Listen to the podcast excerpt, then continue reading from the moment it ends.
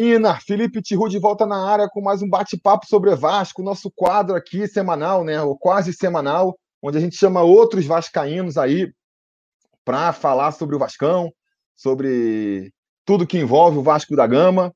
A gente tem atravessado problemas aí recentemente, né? Quem acompanha aí o YouTube com um pouco mais de eh, profundidade já deve ter percebido que uh, no começo de agosto eles, eles acabaram com, a, com o Hangouts On Air, que era a, a solução nativa do YouTube para a gente fazer justamente essas lives compartilhadas com convidados, né? É, e desde então a gente está tentando aí achar uma alternativa. Você pega aí, você consegue ver que canais mais, como é que a gente pode falar, mais afirmados já aí, que já tem ali um, um retorno financeiro maior, partiram para soluções aí pagas, tem vários vários programinhas pagos aí bem legais.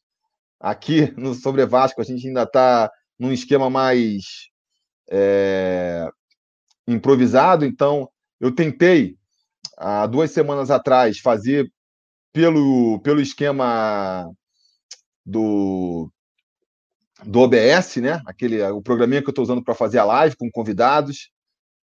Foi assim, meio ralação, eu aqui, o Marcelo, o Lucas, que eram os convidados no dia. A gente ficou uma meia hora batendo cabeça antes de entrar com a live. E aí, durante a live, teve problema de eco também. É... Agora estou vindo com a solução aqui, que foi uma indicação do Michel, lá do A Voz do Vascaíno. Então, agradecer publicamente aqui o Michel é, por ter encontrado a, a, solução e generosamente ter compartilhado comigo. É, obrigado aí mais uma vez. E que é essa solução do StreamYard aí. É um programinha bem legal, pelo visto, tem, tem vários recursos bem bacanas, mesmo na, na opção free, né? É, é, é, um programa beta ainda, e até porque, por ser beta, tá, tá disponibilizando vários recursos a tendência é que em algum momento aí no futuro seja pago, e aí quando for pago a gente pensa em outra solução, mas a ideia, é, até pelo menos enquanto puder, é a gente fazer agora com esse, com esse StreamYard aí. Beleza? É... Também para quem tem acompanhado aí a acompanhou meus stories ou aqui no YouTube ou no Instagram, sabe que que meu computador quebrou, quebrou ontem, queria até lançar um vídeo, mas não consegui. Hoje também fiquei enrolado, tive que levar o computador lá na assistência técnica. Tentei, ontem passei o dia tentando consertar, não consegui. Hoje eu levei na assistência técnica. E aí, só quando eu voltei ali, só agora na parte da tarde, foi que eu comecei a, a, a dar atenção para tentar me preocupar em fazer essa live. Então, é, acabou ficando pouco tempo até para os convidados. Mais uma vez, eu tive que recorrer ao Conselho sobre Vasco aqui para achar os convidados. E mais uma vez, o conselho aí não me deixou é, na mão, né? é, consegui aqui é, mais dois participantes para fazer é, essa live. Vou apresentar eles agora aqui.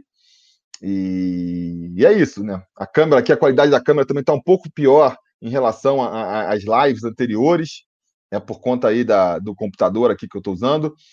E, e é isso. Vamos então falar. Um dos motivos que eu quis fazer essa live aí hoje, esse bate-papo essa semana, mesmo com todos esses problemas, é por causa do tema da live aí. Né? Vamos falar desse Vasco e Flamengo, que sempre mobiliza muito a torcida.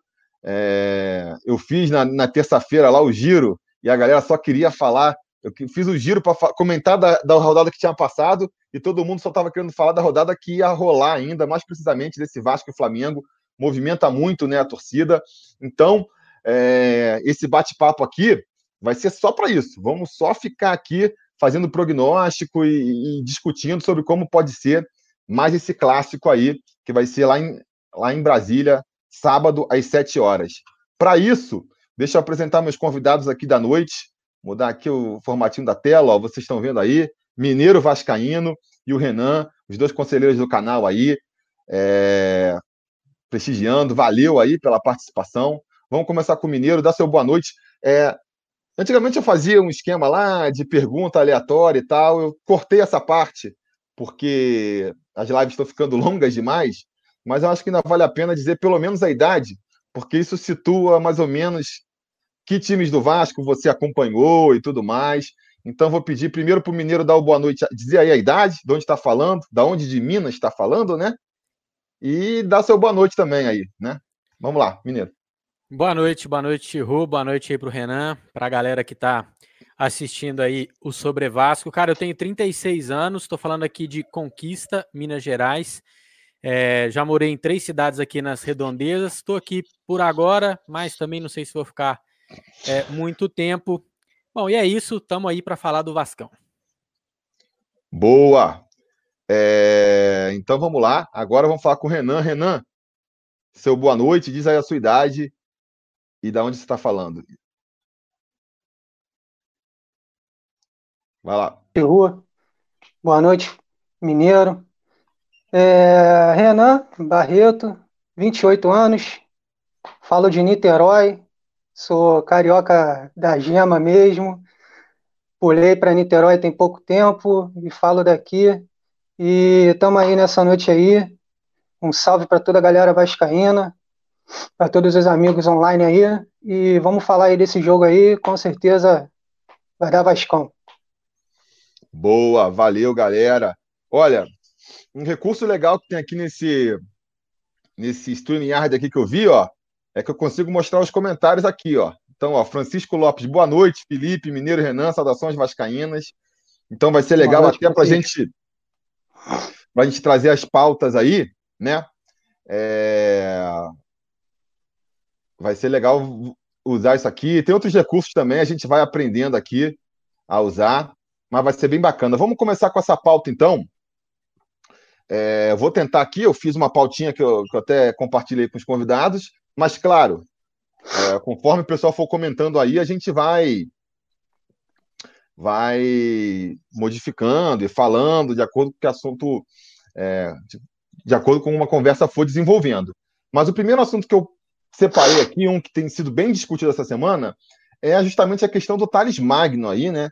Que vem sendo aí a, o grande diferencial do time, acho que o destaque do time nas últimas rodadas aí foi o Thales Magno, né? A, a, ponto de justamente. Ele foi convocado recentemente, ele desfalcou a gente contra o Fluminense por causa de uma convocação para a seleção brasileira, mas agora ele está ganhando tanta importância no time que o Vasco, pô, falou, cara, pelo amor de Deus, né? Vamos, vamos. Desconvoca ele aí, CBF, a gente quer que ele jogue é, contra o Flamengo, ou então convoca ele só para o jogo de quarta-feira, mas libera para o jogo do final de semana. E a CBF está fazendo jogo duro aí, falou que não. Então, nesse momento, está rolando aí um. Como é que se fala? É, um, uma, uma, queda de braço entre CBF e Vasco. O Vasco é, não deixou o Thales ir, parece que tem esse direito, mas a CBF não desconvocou. Então, no momento, se é, o Thales jogar, de acordo com. Vou deixar até o Mineiro explicar melhor aí, que ele acompanha, já informou isso, mas se nada mudar até a hora do jogo, escalar o Thales implica em punição para o Vasco, então é, não pode punir. É, explica melhor isso aí, Mineiro, e já dá sua opinião sobre a situação, o que, que você acha aí. É, então, Tiru, é, direito assim não é muito uma ciência exata, né, cara? Quando se trata de advogados, existem várias correntes e no começo da semana tinha corrente de que, por não ser data FIFA, então não teria problema de escalar o Thales. É, mais outras correntes, inclusive um, um, procurador do STJD, acho que é Felipe Bevilacqua, é o nome dele, ele deu uma entrevista aí para um blog e afirmou que sim, que o Vasco pode ser punido sim, porque a CBF tem que desconvocar o jogador. Cara, o que, o que mais me chama atenção, assim, é, o Branco, aquele lateral, lateral que jogou no Fluminense, lateral da Copa de 94, ele hoje que é o coordenador de base da seleção brasileira. E ele, em entrevista para o Globo Esporte, disse que é, não iria desconvocar o jogador porque é uma nova determinação do presidente novo, que é o Rogério Caboclo, Caboclo né? Acho que é Rogério Caboclo mesmo o nome dele. Acho que é isso. Isso. Só que é o seguinte, cara, aí eu fui pesquisar, né? O Caboclo entrou na CBF, ele tomou posse em abril. E em junho, o, a CBF fez uma desconvocação para um atleta do Santos, chamado Caio Jorge, do Sub-17. Eu até não estava por dentro. Eu lembro que o Santos pediu a desconvocação do Rodrigo, né? Que ele foi para o Real Madrid e não conseguiu, não escalou. Mas aí o Globo Esporte soltou essa semana essa desconvocação que o Santos pediu e no mesmo dia a CBF atendeu. Quer dizer, então não é determinação do presidente, é alguma má vontade realmente com o Vasco e coincidentemente na semana de um clássico, né, de um jogo importante. E outra diferença é que esse Caio Jorge simplesmente ficou no banco desse jogo do Santos. Ele foi relacionado por ter sido desconvocado, mas ele ficou no banco e nem lembro se entrou, acho que não entrou. Diferentemente do Thales, que, que em poucos meses ele saiu é, é, da base se tornou imprescindível aí para o time do Vasco. Então, assim, o que eu não gosto realmente é o dois pesos e duas medidas.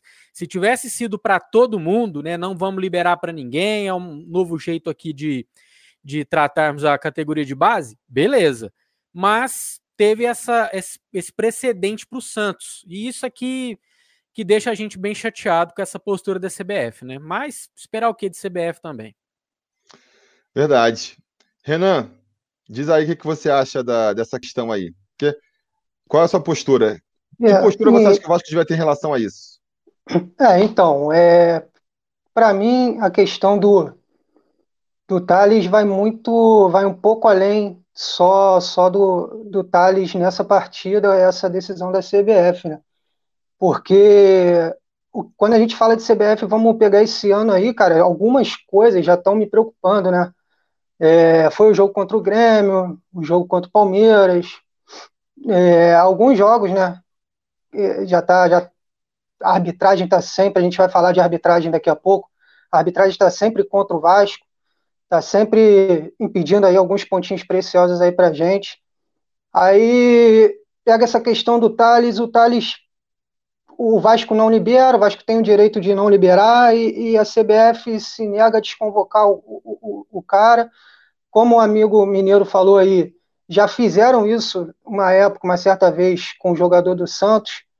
É, se eu não me engano, também do Flamengo, numa certa época aí, não lembro se foi o Vinícius Júnior numa época, eu não, não me recordo. Teve o Vinícius Júnior, mas, mas, é que eu acho que no caso foi antes do Caboclo, né? Se a questão for o Caboclo, é, foi antes, mas esse é, do mas, Santos foi depois. Assim, é, mas mesmo assim, é, é, eu acho que sendo Caboclo ou, ou, ou, ou como estava antes, é, é, é uma coisa que tem que ser regra na CBF, né? Seja quem, quem, quem tome a decisão ali, deveria ser já uma regrinha entre eles, como que é feito, como que faz essa liberação ou não em, em certos casos no futebol brasileiro, né?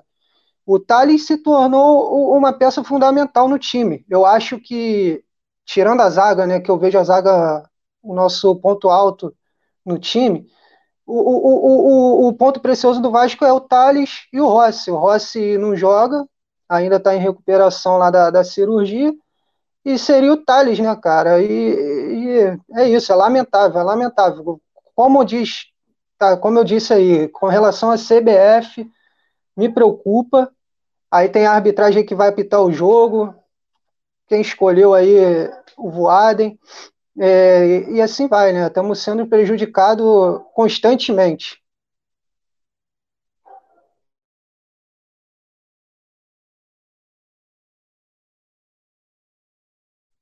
Eu estava com meu microfone mutado, deixa eu voltar aqui.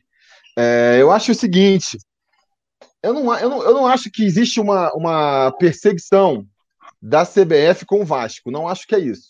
Eu acho que a CBF, o problema da CBF, isso vem de muitos anos, é que ela só quer cuidar dos próprios interesses dela. Ela não, ela não tem menor interesse em beneficiar os clubes, entendeu? E a questão é, se exemplifica nesse caso aí. Os caras não fazem questão de abrir o cara para um amistoso, amistosozinho que tem toda semana praticamente. Vocês podem ver que que pô, o último foi contra o Fluminense. Agora tem esse. É, é, é praticamente de 15 em 15 dias eles estão fazendo esses amistosos aí. Não pode desconvocar o cara por um amistoso. Por quê? Porque ele não tem nenhum interesse, ele não olha nem, ela não olha nem um pouco para o lado dos clubes, ela olha para o lado dela, o interesse dela na seleção, como é que vai ganhar mais dinheiro com a seleção, entendeu? Então, assim, é, se o clube não tiver força política, se o clube não tiver ali a, a, alguma, alguma força nos bastidores para conseguir é, essa facilidade, não vai conseguir, entendeu? E aí acho que é isso que acontece. É, o Santos, não sei o que, ele fez lá, não sei qual que é o remédio, eu sei que ele com certeza é, não foi porque o, o Caboclo gosta mais do Santos ou gosta menos do Vasco, é porque eles têm mais força política hoje na CBF, é, ou então em outros atores que ajudam ali, com patrocinadores, ou então é mesmo a, a questão da mídia em cima, a pressão. E isso falta ao Vasco, entendeu? O Vasco não tem pressão dentro da CBF, os nossos dirigentes é, não são bem relacionados com a CBF, não existe uma pressão da mídia, né? não existe uma pressão do próprio time. Se o time tivesse bem, tivesse lá nas cabeças, fosse um jogo mais decisivo, né? Imagina, por exemplo, é, teve agora é, o Santos e São Paulo, né? Um jogo ali decidindo é, a, a, final, decidindo a final não, mas decidindo a liderança. Pô, se por acaso a CBF se recusa a liberar um cara do Santos para jogar essa partida, ia ser uma coisa que todos os canais de notícias iam estar tá falando, ia ser uma discussão que ia mobilizar a, o meio do futebol. Como é o Vasco, é um time de meio de tabela, que ninguém é, se interessa tanto, não existe uma mobilização da mídia para pressionar, o próprio Vasco não tem força dentro da CBF para pressionar. Então, assim, uma falta de, de força do Vasco em vários setores que acaba é, prejudicando o Vasco. Eu analiso pelo menos assim, né? E aí até aproveito para a gente entrar no segundo tópico, que é a questão também da arbitragem, né? Muita gente preocupada com a arbitragem aí, porque a gente já foi constantemente prejudicado pelo VAR, agora escala um Voaden para para apitar a partida. É, eu não acredito na arbitragem nem no VAR já entrando predisposta a prejudicar o Vasco.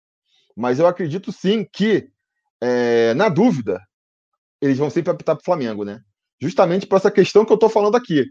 É, como o Flamengo está disputando o campeonato, como o Flamengo tem assim, isso eu já acho há muito tempo assim. Eu acho que é, essa questão da arbitragem ajudar o Flamengo, ajudar o Corinthians, ela acontece muito, não é uma coisa pré-determinada, sabe? Não é uma coisa que ah, existe um conluio da CBF para ajudar esses dois caras.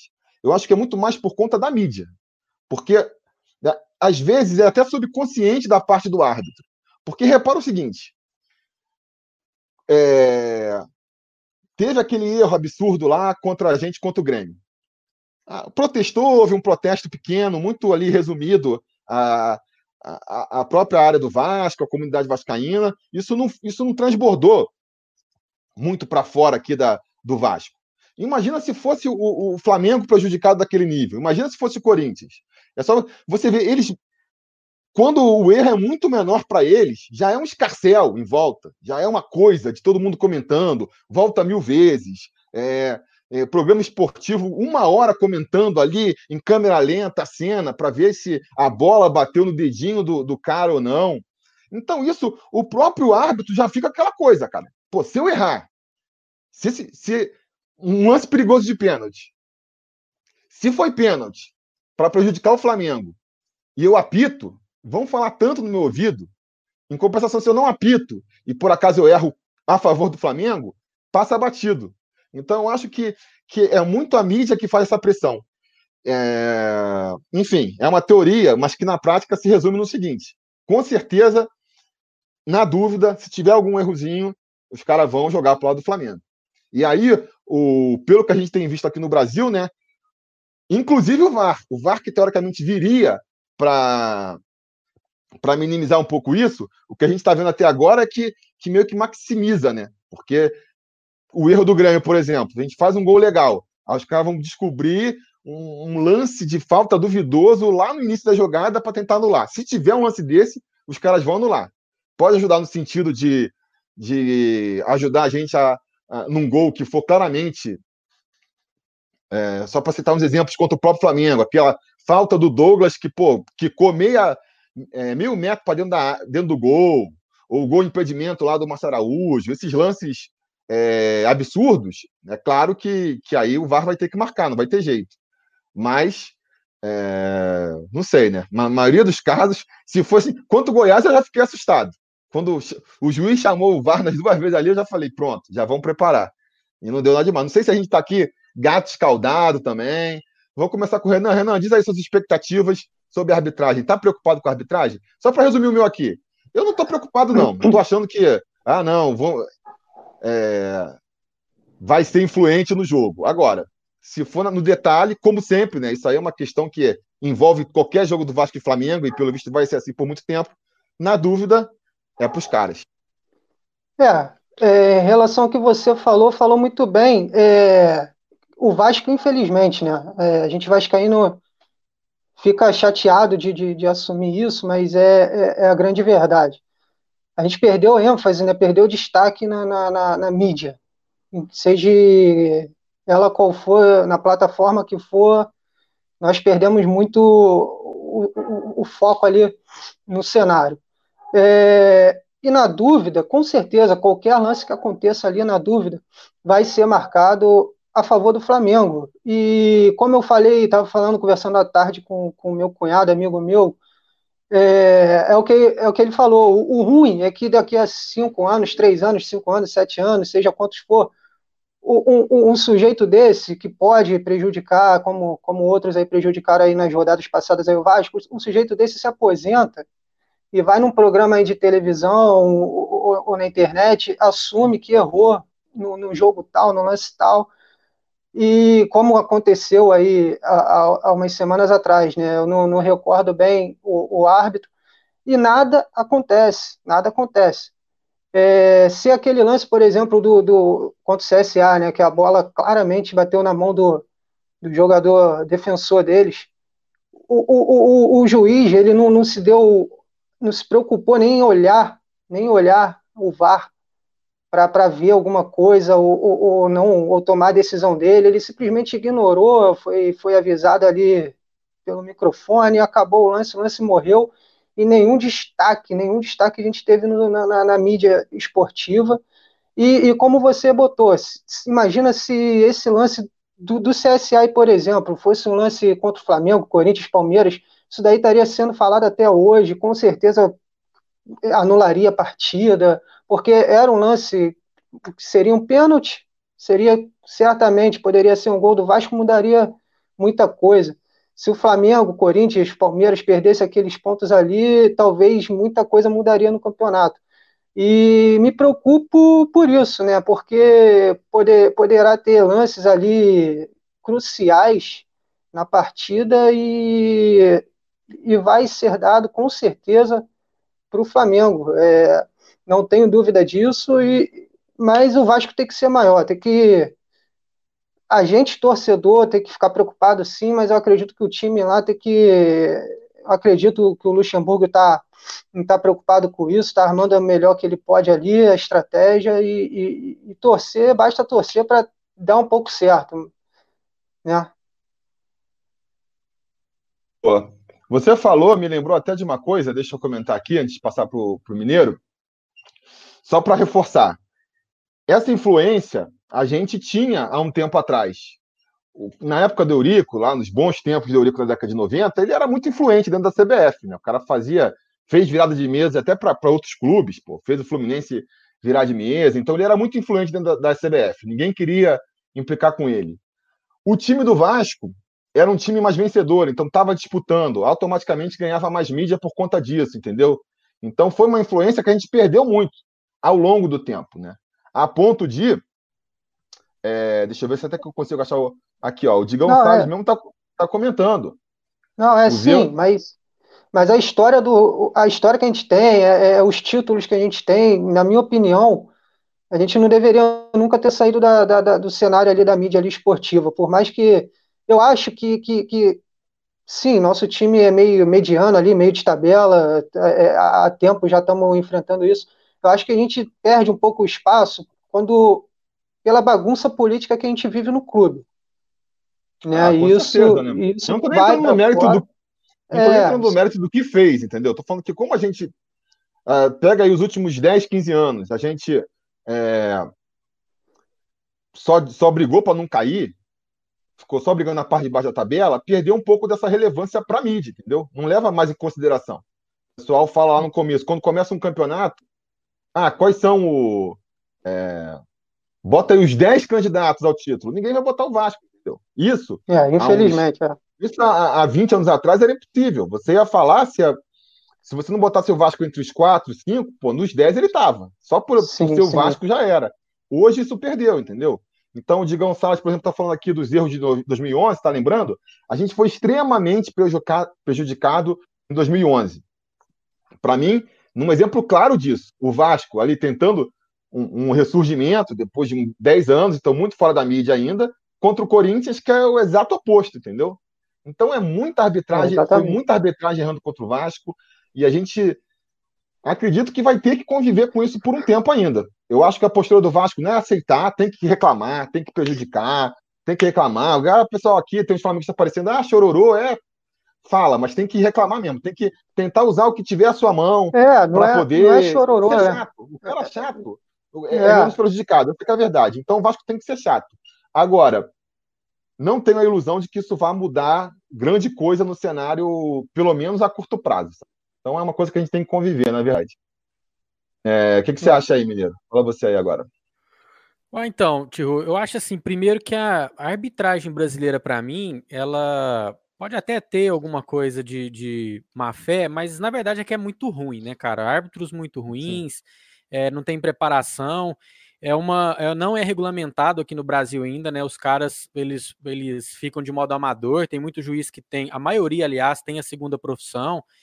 Então, assim, fica até um pouco difícil a gente cobrar uma melhora da arbitragem se eles também não são ajudados pela própria CBF, pela própria é, comissão de arbitragem e tal. Então, acho que os caras são ruins mesmo.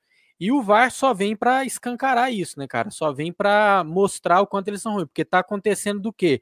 O cara erra no campo, o VAR chama, o cara assiste o lance e continua com a decisão errada. Né? Isso aconteceu várias vezes é, em vários lances aí. O, o, do Grêmio, por exemplo, é, é, um caso claro, né? Que o cara enxergou uma falta ali do Rossi absurda e acaba anulando o gol do Pikachu. E um ponto que eu queria tocar também falando desse, daquele Vasco e Grêmio é que sobre a punição aos árbitros. Tudo bem os caras ser ruins, tudo bem, tudo bem não, mas né, não deveriam ser. Mas já que são, o importante era o quê? O cara ter uma punição e dar oportunidade para novos árbitros ir subindo da Série B para cá, ou novos profissionais irem aparecendo. Aquele Tosque, né? Não sei o que, Tosque Marques, que, que apitou o Vasco e Grêmio, na rodada seguinte o cara estava apitando o jogo de novo. É isso é que é o, o grande problema, né? Tinha que ter punição nos caras, mete uma geladeira, é, dá uma punição, não sei, desconta, fica sem receber um mês, eu não sei, mas tinha que ter uma punição para o cara entrar mais ligado e não ter muito isso de, nossa, não vou, não vou errar contra o Flamengo porque vai ficar uma semana na mídia. Ele tinha que pensar o quê? Eu não vou errar para time nenhum, porque senão eu vou ficar na geladeira. E eu preciso dar grana aqui de, de apitar três, quatro jogos por mês, porque senão eu vou ganhar bem menos grana. Eu acho que é, seria bem por aí. Sobre essa, essa relevância do Vasco na mídia, né? É lógico, é muito por conta do, do que vocês já disseram aí, né? Do Vasco ter é, sumido do cenário nacional competitivo, né? Teve só ali 2011, 2012 que, que ganhou a Copa do Brasil, disputou o Campeonato Brasileiro, mas nos, nos 20 anos é muito pouco para o Vasco. E isso, naturalmente, tirou a gente é, da mídia, né? E o exemplo que o Tihu é, usou aí do Eurico, assim, eu, eu, eu reconheço né, que o Eurico era realmente um cara influente, mas eu acho que os tempos agora são outros. É, não acho que, que teve, teria que ser por aí, né? Com o tipo da influência que o Eurico tinha. Tinha muita gente que tinha rabo preso com o Eurico e morria de medo dele jogar tudo no ventilador. Por isso que ele tinha aquele, aquele respeito todo. E eu acho que não seria bem por aí. Eu acho que o, o, o caminhar tinha que ser o Vasco se unir, por exemplo, com o Atlético Mineiro, com São Paulo, com, com Grêmio e Inter, que são dois times também que, fica, que apesar do bom momento, né, principalmente do Grêmio, eles também têm muito pouco espaço na, na mídia nacional. Então seria mais por aí, né? E agora eu sei que isso é uma utopia, né? Os clubes dificilmente vão se unir é, para alguma coisa. E o caminho do Vasco, então, é o quê? É recuperar esse crédito, esse espaço na mídia, justamente voltando a aparecer bem no cenário competitivo. Né? A gente não pode só culpar a mídia, a gente tem que se culpar também que é muito culpa nossa, né? Muito culpa do próprio Eurico, da época do Roberto. Tem gente que fala até que antes mesmo do Eurico é, já tinha coisa errada no Vasco, mais que os resultados, os títulos, né? O momento grandioso escondia muita coisa. Então é bem por aí. É, a gente tem que ficar mais profissional. Eu acho que essa diretoria, com todos os, os defeitos, com a má gestão no futebol, o jeito que o Campelo entrou no Vasco, a gente sabe, não precisa ficar falando aqui, mas eu acho que pelo menos há uma tentativa de alguns setores do Vasco de se tornar mais profissional, de caminhar nesse sentido. É, o pessoal da controladoria ali do financeiro do Vasco é o exemplo que eu dou, né? Que tá, não está fazendo loucura, está é, sendo mais transparente, que acho que é muito importante. Isso não sou eu que estou falando, não. São estudos aí do, do Itaú BDO, que fez um, um, estudo sobre finanças de todos os clubes. Tem um jornalista que eu acho que é Rodrigo Capella, Rodrigo Capelo, não lembro direito o nome dele. Capela. Ele também fez um estudo. Hã? Capelo, Rodrigo Capelo. Capelo, ele fez um estudo e falou a mesma coisa, que os balanços financeiros apresentados por essa gestão são bem mais transparentes, que ainda tem alguns defeitos, a gente tem que melhorar também. Então, acho que é bem por aí. Acho que a gente vai resgatar a grandeza com a mídia é, é, e participação política na CBF a hora que o clube estiver de novo brigando ali. Pelo menos por vaga na Libertadores, pelo menos disputando. Né? Esse negócio de ganhar tudo não existe. Mas disputar tudo é obrigação de um clube com a grandeza igual o Vasco tem. Pode crer, pode crer. Mandar aqui um, um, um salve para o Futebolaço, canal Futebolaço aí, o nome é interessante está comentando bastante aqui, vão acompanhar. Ó, Mineiro, aqui, ó, Vinícius Oliveira falou que, que acompanha sempre o teu canal, tá pedindo um salve seu aí, ó. Manda Fala, um Vinícius, tamo junto, irmão. Isso aí. Os bolaços também, galera, gente boa aí. Boa. Olha só, cara, concordo muito com o que você falou. É... Eu tô falando aqui que o Eurico tinha uma influência na CBF na época, sem entrar no mérito, né? E sim, com sim. certeza é... ele, é o que eu já falei várias vezes. O Eurico ele era importante numa época que o futebol era muito mais amador e permitia aquele estilo, né?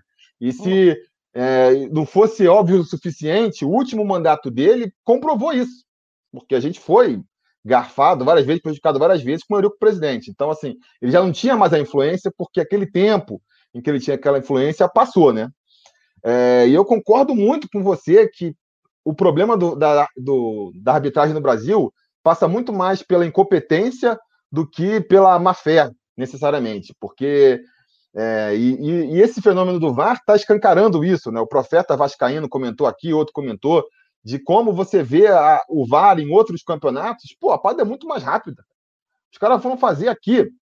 Eu vi o lance lá, estava acompanhando o Palmeiras e, e Bahia, o cara botou a mão na bola. O árbitro ficou três minutos ouvindo Assim, aí depois de três minutos, ah, então vem ver na, na televisão. Aí o cara passou mais dois minutos vendo, para ver se a bola bateu na mão ou não, sabe? No mínimo chama direto, então, por que é, o cara fica três minutos ouvindo? É. Eu não gosto de babar ovo pra gringo, não, Tiru, mas a gente tem que copiar o que funciona lá fora, né, cara? E, e eu, eu até citei no, no Conselho sobre Vasco o exemplo da Premier League, né, do campeonato inglês, que a média lá, cara, da primeira rodada foi de 28 segundos cada revisão do VAR. E quando tinha que, que é, reverter a decisão, demorava o dobro, coisa de 52, 55 segundos. Então, assim, é urgente o tal do Gaciba tem que lá, ter humildade, ir lá na Inglaterra e ver o que, que os caras estão fazendo lá, que a gente não pode fazer aqui. A tecnologia é a mesma, o, o, o gasto é o mesmo para ter o, a casinha, para ter os monitores lá, é tudo igual. Agora, a competência dos caras estão muito maior. Os caras ficaram dois anos, né, testando antes de colocar. A gente já coloca num campeonato brasileiro. Poderia ter testado no campeonato carioca, campeonato paulista uns dois anos, né? Fica testando estadual. A hora que tivesse redondinho, agora vamos levar para o Brasileirão. Mas tem até a teoria aí, né? A galera que gosta de uma teoria da conspiração de que os caras estão falando de propósito para justamente é, vilanizar o VAR e a galera querer tirar o VAR, né? Que seria uma, uma como é que se fala? O VAR tira um pouco do protagonismo do árbitro e tudo mais. Eu não chego a tanto, mas eu entendo, eu entendo porque, cara, é absurdo. os lances claros, às vezes, pô, impedimento. Se a bola bateu na mão ou não, não tem interpretação, cara. Você olha, é, é, o cara não sabe nem olhar. Ó, tá impedido, entendeu? Ou tá. Pô, como é que o cara leva cinco minutos para decidir uma coisa simples dessa, sabe? Não faz eu sentido. Eu desconfio, cara, que porque muita gente fala o seguinte: é... ah, eles têm aquela tecnologia lá do, do tiratema, né? Aquela linha automática que aparece. Eu desconfio, cara. Não sei se tem, não. Porque com é. aquilo, teve um, um, gol, inclusive, do rival contra o Corinthians, se não me engano, que demorou cinco minutos para ser revisto o lance. Tipo, o impedimento não tem isso, gente. Coloca no computador, tá na frente ou não tá? Tá, não tá, acabou. Então, é, bem como, rápido. Né? né? Como o VAR e... não, não, não, divulga, é outro ponto que a gente tem que tocar, né? A transparência do VAR. Como o VAR não divulga as, a, as imagens nem o áudio, eu não sei, eu imagino que esses caras não têm essa tecnologia ainda do computador ainda é, não. Talvez estão olhando no olho mesmo. Aberto. Os áudios dele, na minha opinião, já deveria começar, no início, quando começou, já deveria ser aberto para o público. É, pouco minutos antes, horas antes, após o jogo, já tinha que, que, que o torcedor ter, ter acesso a esse, esses áudios. É, a, gente, a gente vendo essa última rodada aí, cara, não, não só falando do Vasco, né? Teve erros, na minha opinião, grotescos contra outros clubes aí também. O lance do Botafogo, anulado, se não me engano, é, o pênalti lá no Palmeiras e Bahia, tem muitos outros. Mas o Vasco, o, o, o, Vasco, na minha opinião, deveria estar com uma voz muito mais ativa, independente da, da posição que ele ocupa hoje, de como ele está hoje. Porque é, é, é, erros muito bobos, cara. É aquele lance lá do, do, do Rossi, lá no, no gol do Grêmio, no nosso gol contra o Grêmio. Aquilo ali, na rodada seguinte, teve um lance muito parecido com outro clube, se não me engano, contra, no, no jogo do Flamengo, se, se não me falha a memória aquilo ali não era falta, e, e, e fica por isso mesmo. O, o Campelo tem, tem uma, uma voz muito muito fraca, né? muito, muito fraco nessa, nessa atitude. E isso, independente da posição que a gente ocupa hoje, ou ocupa há 10 anos, há 15 anos, há 20 anos, não deveria existir pela grandeza do clube, cara. É, é, tinha que ter uma voz muito mais ativa nesses erros aí, tinha que lutar muito, muito mesmo não é igual um erro aí que, não, não, não desmerecendo, mas um erro para o Botafogo, para o Chapecoense, para o Bahia, é Vasco, cara. É um patamar muito acima e, e, não pode ficar por isso mesmo. É, eu acho, eu sou sempre a favor aqui, eu não quero que o Vasco seja a, ajudado pela arbitragem, eu quero que ele não seja prejudicado. É, e para mim, a melhor, a melhor solução para isso, o Mineiro falou, cara. Se você tivesse uma arbitragem em que realmente você é, tivesse uma cobrança em cima dos erros dos árbitros, eles forem punidos pelos erros de maneira indistinta, isso já ajudaria bastante. Mas não é verdade. Se o cara erra para Chapecoense, ele está apitando na rodada seguinte. Se ele erra um erro muito menor para o Flamengo, aí toma o risco dele ir para a geladeira, porque a imprensa faz, uma, faz aquele barulho, aquele estardalhaço. Então, assim, dois pesos e duas medidas. Enquanto for assim, Enquanto for assim, os caras vão e, ser ajudados. É o próprio como, sistema é como, ajudando é, eles. E é como eu falei aí, cara, é, anteriormente. É inaceitável. Não, não, não tem como você aceitar. É, não, não dá, cara. É o, o, esse sujeito, árbitro brasileiro, posteriormente aposentado, assumir, assumir um erro que aconteceu a tal ano, numa partida tal, citar a partida, Foi em 2011, e, e nada, nada mudar, nada mudar, nada mudar. Eu sei que né? Eu sei que não é voltar atrás, é, é já passou, já foi, mas é, é mudar o futuro, usar isso para mudar para frente, é, o, o, o, futuro, né, as próximas partidas, e, e nada acontece, nada acontece, os erros continuam, se você pegar o erro que ele citou lá, onde ele errou, acontece erros similares é, é, hoje em dia, e vai, vai acontecendo, vai acontecendo, não muda nada. Pode crer. Mas vamos seguir aqui, ó na, na, nossa pauta, então, vamos falar do jogo mesmo. Antes, só vou falar uma coisa que o futebol está falando aqui, ó. Uma ideia que tivemos hoje. Da mesma forma que a nossa torcida fez São Januário, se fizesse uma boa campanha com 10 reais, nossa torcida faria o CT. Cara, vai aí. rolar isso aí. Vai rolar. Vai, vai ser dia 22, né? Aí, na, no, na sequência do aniversário do Vasco, vai ser lançado um programa para o Vascaíno ajudar no CT do Vasco. É... Que a ideia é ter o CT pronto já em janeiro. Não é não, Mineiro? Uma parte dele. Uma parte dele pronta para treinar já em janeiro de 2020 e o restante é junho de 2021, assim, o projeto total pronto. Mas já para 2020 para treinar, até porque tá aquele embrólio todo com o, o dono do CT do Almirante lá, que é o empresário do Wagner Love, né? Ele inclusive estava na comitiva do Flamengo para negociar com o Balotelli. Aí que eu já comecei a entender tudo, porque que ele fez aquele estardalhaço todo, coisa que tem que resolver na justiça, o cara foi na imprensa e tal, mas enfim, o papo é outro. Isso aí. Vamos, vamos então passar aqui para o jogo em si, vamos falar é, da, do Vasco, né? Do Vasco e Flamengo, aí essa partida, quais são as chances. Vamos, o Vasco vem com muitos problemas, então a, só a discussão de qual vai ser o time do Vasco já é toda uma discussão.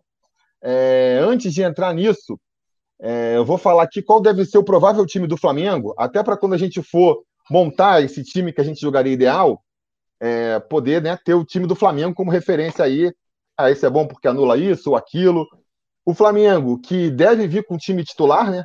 Quase todo titular, apesar de estarem jogando aí, vão jogar Libertadores no meio da semana, não vão poupar, não. Estão com o time descansado, deve ir com o time titular, então é Diego, Diego Alves no gol, Rodinei, substituindo o Rafinha aí, que está suspenso, Tuller, Pablo Mari e Felipe Luiz, o Coelar, William Arão, Gerson e Arrascaeta no meio, Bruno Henrique e Gabigol. É... A partir daí, o Vasco, por outra vez, por outro lado, vai ter aí quatro desfalques, né? Sem contar os desfalques de Eterno, de Abreno, Ramon, esses caras. Mas os desfalques de última hora, vamos dizer assim, é o Thales, que tem aí com essa questão da CBF, se nada for resolvido, muito provavelmente não vai ser escalado, né? É, até não sei se deixou claro a minha opinião, acho que o Vasco não deveria encarar, acho que o Vasco não deveria comprar essa briga. Se não. Não, o Mineiro não, é. falou que tem questões jurídicas aí, e realmente é uma coisa em aberto, mas eu não compraria essa briga, não. Se não desconvocar. Não vale lá, a pena, não, né? Não vale a pena. Paciência, deixa pra lá. É, até porque o Thales, ele é um destaque, mas não é garantia de nada também. É, o Ross tá contundido ainda, já ficou não sabe se vai voltar na próxima, mas é fato que não volta contra o Flamengo. Marcos Júnior cumprindo o terceiro cartão amarelo, o Marrone foi expulso na última rodada. Então, a partir disso, a gente tem séries de desfalques, principalmente do meio para frente. É... Eu vou fazer o que aqui agora? Vamos fazer o seguinte: eu vou falar qual que deve ser a escalação do Vasco por setores, de acordo com o, o treinamento aí dessa tarde, e a gente vai discutindo o que, que acha que está certo, que, que acha que está errado. É... Vamos começar então pela linha defensiva ali. A gente deve ir de Fernando Miguel no gol, o Cáceres pela lateral direita, a zaga sendo formada pelo Henriquez e pelo Castan, e na lateral esquerda, o Henrique. Eu acho que no gol e no miolo de zaga não tem muita dúvida, né? São realmente aí os, os melhores. É tem. isso mesmo, é. Ou o Ricardo Graça, não sei no máximo. A questão fica mais nas laterais. Renan, o que, que você. Ou não, né? É, vamos lá, vamos. Estou aqui já meio que manipulando. Renan, diz aí sua opinião. Essa linha de trás aí, esses cinco aí, que, qual seria a sua escalação? Quase, quase essa daí, cara. Eu só trocaria o, o Cáceres, tirava o Cáceres e, para mim, seria o Pikachu na lateral. Pikachu na direita, Henrique na esquerda, o Boca e o Castan. É isso aí mesmo. Até o Breno voltar, o Boca tá jogando muito e se deu bem ali, né? Fez uma parceria boa com o Castan. Eu botaria só o Pikachu na direita e botaria alguém lá na frente lá, que na minha opinião me surpreende lá na frente o Valdívia, não, ele não ter, ele realmente ter barrado o Valdívia, né? Mas eu Sai colocaria. Uma mal explicada, né? Eu colocaria então, no caso, eu colocaria o Lucas Santos que, que já deveria ter ter assumido aí protagonismo aí no time, colocaria ele como uma prova de fogo aí, mais uma, né? Mas eu botaria o Mas Pikachu calma, aí nessa, tamo... nessa lateral. Beleza, então a única mudança seria o Pikachu na lateral, né? Pikachu. E você, e você Mineiro, qual que seriam as suas mudanças aí? É, então, Se é que teria alguma, né? Ah, então, assim, com o Vasco completo, eu também prefiro o Pikachu na lateral, mas em vista do desfalques, né, do Rossi não estar tá ali na direita, eu acho que agora, ainda sem o Thales, eu acho que a gente ficaria ainda sem mais opções. Então, nesse cenário, eu manteria o Cáceres mesmo na lateral e colocaria o Pikachu na ponta direita mesmo. Mas o que mais me preocupa é o Henrique, né, cara? O Henrique contra o Goiás ali, o que o Michael fez com o cara é da gente preocupar. E agora ele vai ter que enfrentar é, Bruno Henrique, ele vai ter que enfrentar é, Gabriel, ele vai ter que entrar, é, enfrentar Everton Ribeiro, porque o Flamengo joga muito trocando de posição, né? Eles não ficam fixos é, nas suas posições. Então, eu tô imaginando aqui o Bruno Henrique caindo ali no lado do Henrique, por exemplo. Vai ser um Deus nos sacuda, cara. Vai, vai. É, o Lucha. Agora, o Lucha não é bobo. O Lucha com certeza viu isso no jogo contra o Goiás. Tanto é que no segundo tempo ele deu uma reforçada ali. O Marrone parou de subir completamente para ajudar o Henrique na marcação. Então, obviamente, o Lucha já vai ter que dar esse suporte para o Henrique ali de novo. E assim, não tem opção, né, cara? Porque o Barcelos é ainda mais lento, né? Ainda mais lento, não que o Henrique não é lento, mas o Barcelos é muito lento. É, e o Ramon ainda não está em condições, então é o que tem e seja o que Deus quiser. Ainda tem a, a desfalque do Ramon ali para ajudar no setor, né? Isso. É, realmente eu acho apesar, assim. Fala aí. Apesar do, do Henrique não, não ter ido bem contra o Goiás, eu concordo, mas também não tem como você ter dois lados contrário, eu acho que até jogou relativamente bem com o Goiás, mas eu acho que tanto o Henrique, tudo bem, mas entre ele e o Danilo Barcelos, para mim, era, é ele. Mas também não tem como você não tem como você deixar né, Henrique e Cáceres, né, as duas laterais praticamente para marcar Rascaeta e Bruno Henrique, vai ser bem complicado. Por isso que eu, que eu optaria pelo Pikachu na marcação ali na lateral. Abriria a mão lá na frente e, e, teria até algumas opções, por mais que não seja tão boas, tão unanimidade assim na torcida, teria mais opções lá na frente do que ali atrás. Ali atrás a gente ah, não tem muito como correr. Mas você acha que o Pikachu marca tão melhor que o Cáceres ali? Eu não acho que o Pikachu. Eu não, não tão Pikachu... melhor, não tão melhor que, que o Cáceres, mas eu acho que é mais, mais lateral que o Cáceres defensivamente. Com é. certeza, na minha opinião. Eu acho, eu acho que eu tô com o Mineiro nessa aí. Por mais que, que a gente vá entrar aí ressabiado, não tem muito como fugir. Na questão do, do Pikachu, eu no, a princípio fui contra, né? Ele ir lá para lateral direita, a, ser avançado de novo, porque eu acho que ele está bem na lateral direita com o Rossi, então valia mais a pena manter ele ali e tal.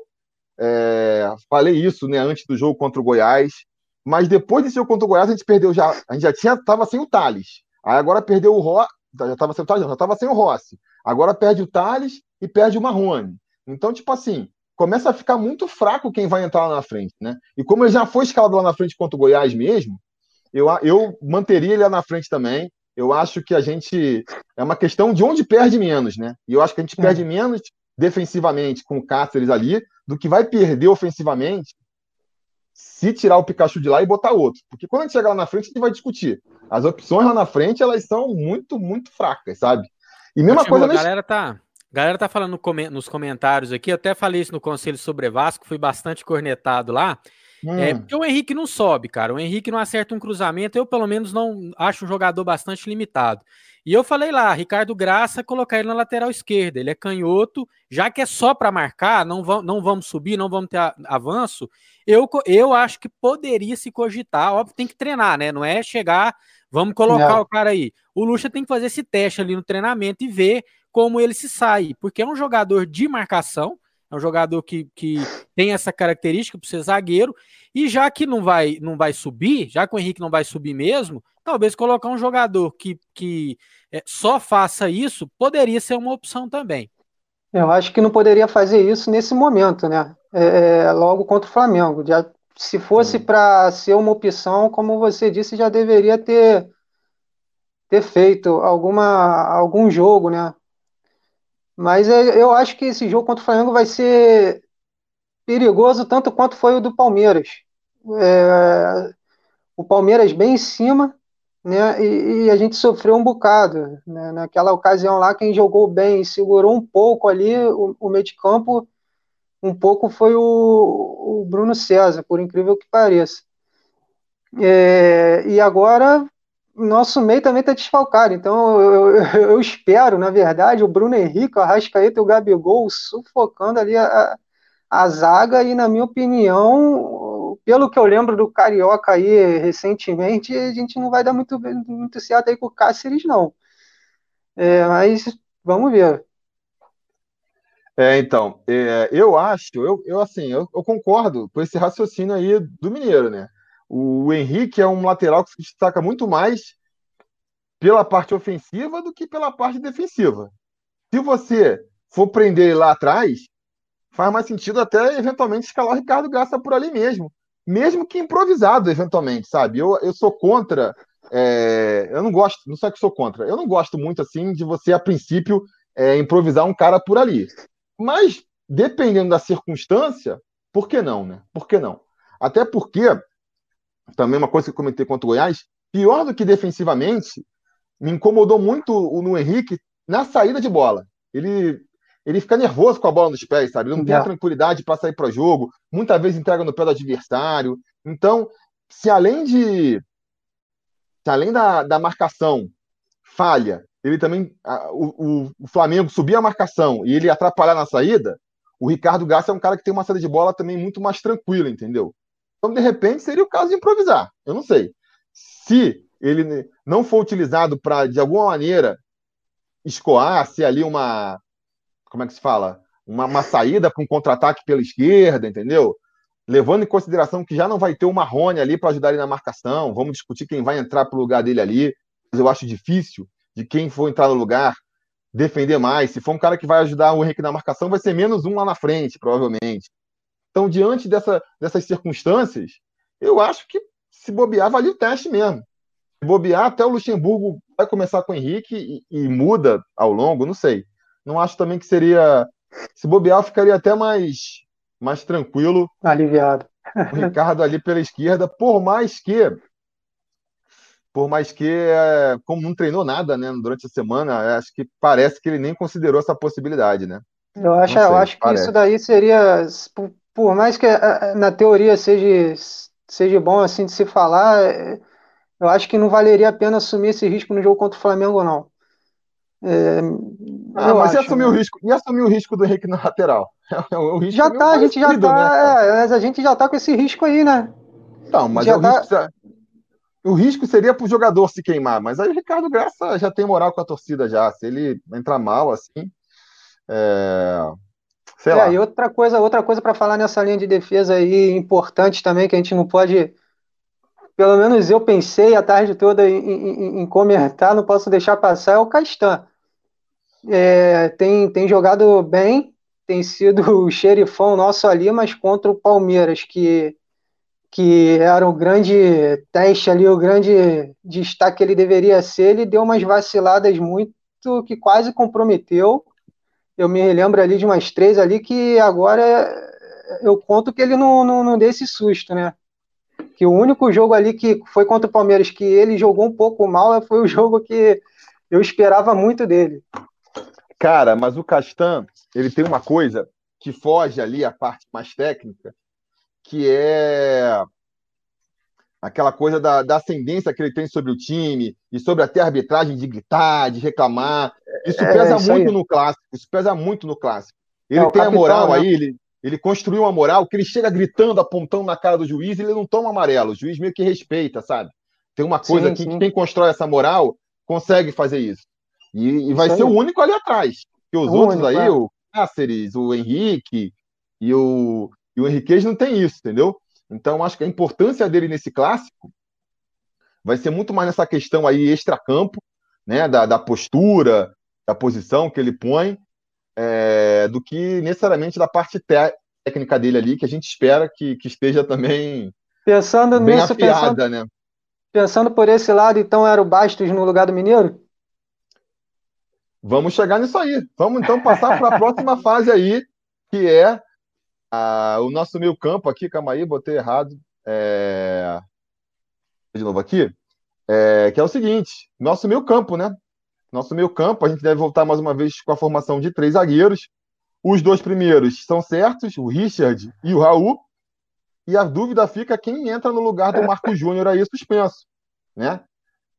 Pelo treinamento de hoje à tarde, quem saiu na frente nessa briga aí foi o Lucas Mineiro.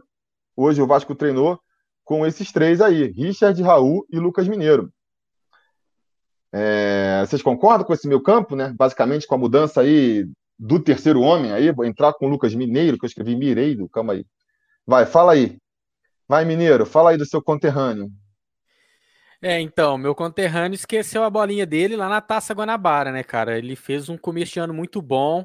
Ele é um cara que tem uma técnica razoável, tem um bom passe, ele tem uma presença de área bacana, ele chega para fazer gol de cabeça. É, na defesa ele ajuda muito, até pela estatura. Mas assim, é, pelos últimos jogos e até pelo, pelo jeito que ele entrou contra o Goiás, eu daria oportunidade para outro jogador. Mas assim, Tiru, é, convenhamos, né? Aonde você correr agora, tirando o Marcos Júnior, para onde você correr, vai ter um sinão. Né? Ah, o Lucas Mineiro, ah, mas é isso. Ah, o Felipe Basso, é aquilo.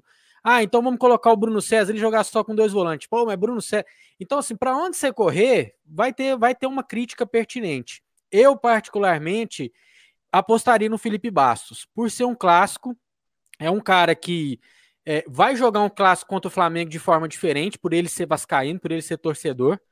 É, tem experiência, né? Acho que isso é muito importante. Ele é bem mais experiente que o Lucas Mineiro. Isso num clássico conta bastante, principalmente no setor mais defensivo. E eu acho que o Lucha é, não vai deixar esse, esse, terceiro homem que entrar, independente de quem seja, ficar muito na frente. Ele vai ficar muito mais guardando o meio-campo do que tentando armar jogada ou algo do tipo. Tem a cobrança de falta, né? Já que o Danilo Barcelos não estará em campo, que é o outro bom cobrador que a gente tem aí no elenco, junto do Valdívia e do Bruno César. Valdívia é mito dos treinos, né? Mas o, o Felipe Bastos ainda tem isso, né? Que ele pode, numa dessa, numa falta ali na intermediária, achar um balaço lá e complicar o goleiro do Flamengo, que parece que vai ser o César, né? Não sei.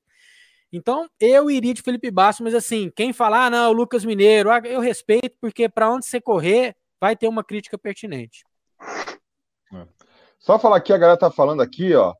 Flávio Santos, Renato Vaz, sugeriu aí uma solução com três zagueiros para liberar os alas. Teoricamente é até interessante, mas não vai rolar, né? É, a gente está discutindo aqui vai, o sexo dos anjos. É, mudar o... esquema assim de uma hora para outra é complicado. É, a galera, galera tá comentando aí também que. Galera tá comentando. Gosta, galera tá comentando aí também que tem o Andrei, né?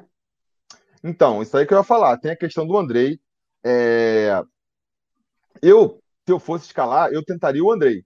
Mas eu concordo com o Mineiro naquilo assim de que não tem um nome à prova de qualquer crítica, né? O André, eu gosto muito dele. Eu acho que você tem que dar uma chance para essa molecada da base mesmo. Mas a verdade é que ele, cara, não engrenou em 2019 ainda. É. Fez até um bom futebol ali contra o Internacional. É...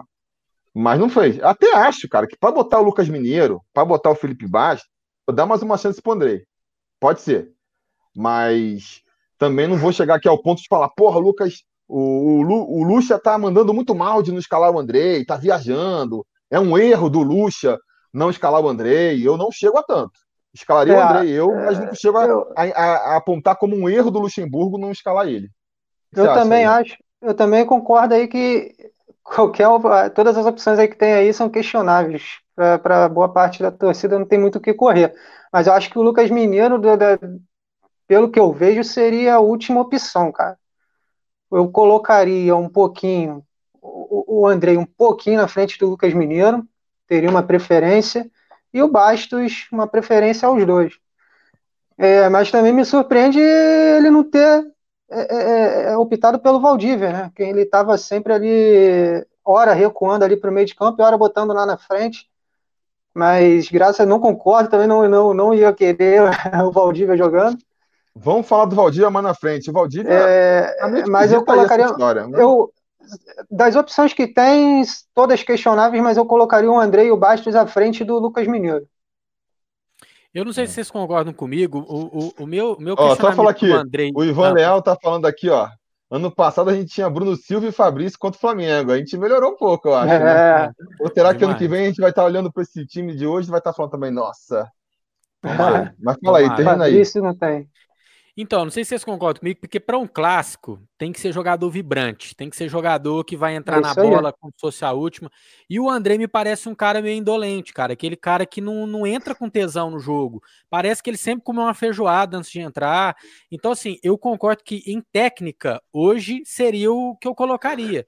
É o cara que tem o melhor passe, também tem um chute fora da área interessante, é, mas para o jogo contra o Flamengo em si, por isso que eu optaria pelo Felipe Bastos, pela questão da, da raça, da vontade de entrar ali, é mais ou menos por aí. Não sei se vocês concordam comigo em relação ao Andrei.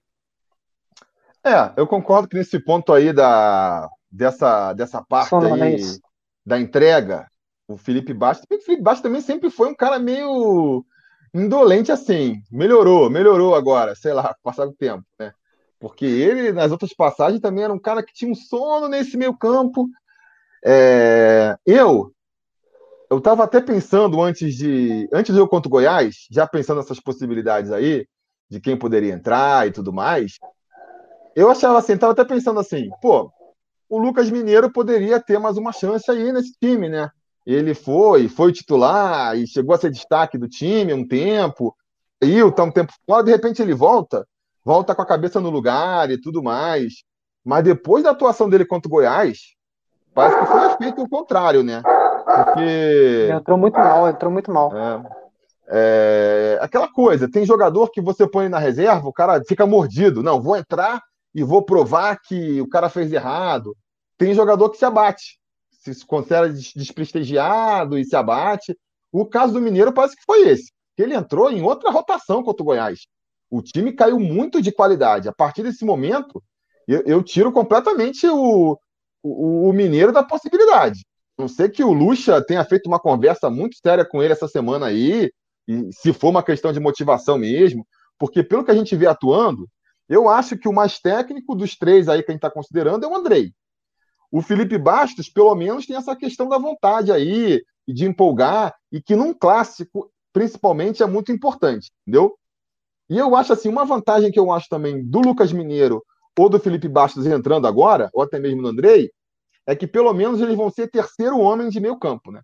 Porque o problema quando eles entram, quando eles entram lá atrás. Contra o Goiás, por exemplo, o Lucas Mineiro entrou no lugar do. Já entrou no lugar do. do, do já entrou no lugar do Marco Júnior, mas o Felipe Bastos entrou no lugar do Rich, sabe? Para ficar ali de primeiro ou de segundo volante. Ali eu acho que é muito ruim, é um jogador muito lento para chegar. Como Não é terceiro é homem ali, que está fechando ali, já tem. Vai ter o Richard e o Raul atrás, acho que vai prejudicar menos defensivamente. E quem sabe ali na, traz um pouco de qualidade no toque, assim, né? Enfim, é, é. eu ainda optaria pelo André, apesar de tudo, mesmo com esse risco aí dele entrar meio, meio indolente na partida. E como ele não, não está sendo considerado pelo Luxemburgo, entre o Lucas Mineiro e o Felipe Bastos, eu também apostaria no Felipe Bastos, justamente por essa questão aí dele ser um cara que vai entende melhor o clássico, vai entrar até nessas provocações, ele vai saber fazer melhor, sabe? Isso é uma parte, é um componente importante, principalmente num clássico, né? Mas vamos então entrar na parte mais complicada aqui, né? Que é a parte do ataque, que é quando basicamente é, Vasco não tem quase opção, né? O Luxemburgo está escalando quase ali quem quem sobrou, porque a gente já não tem, já não tinha o Rossi, perdeu o Thales aí, provavelmente vai perder o Thales, perdeu o Marrone também. Então, diante disso, ele deve ir com o Marquinho na esquerda, não é isso?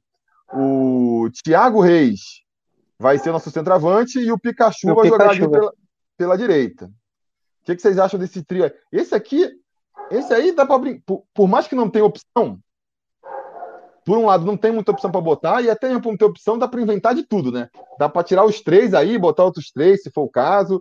É onde dá mais para viajar na maionese. O que, que vocês acham? O que você acha aí, Renan?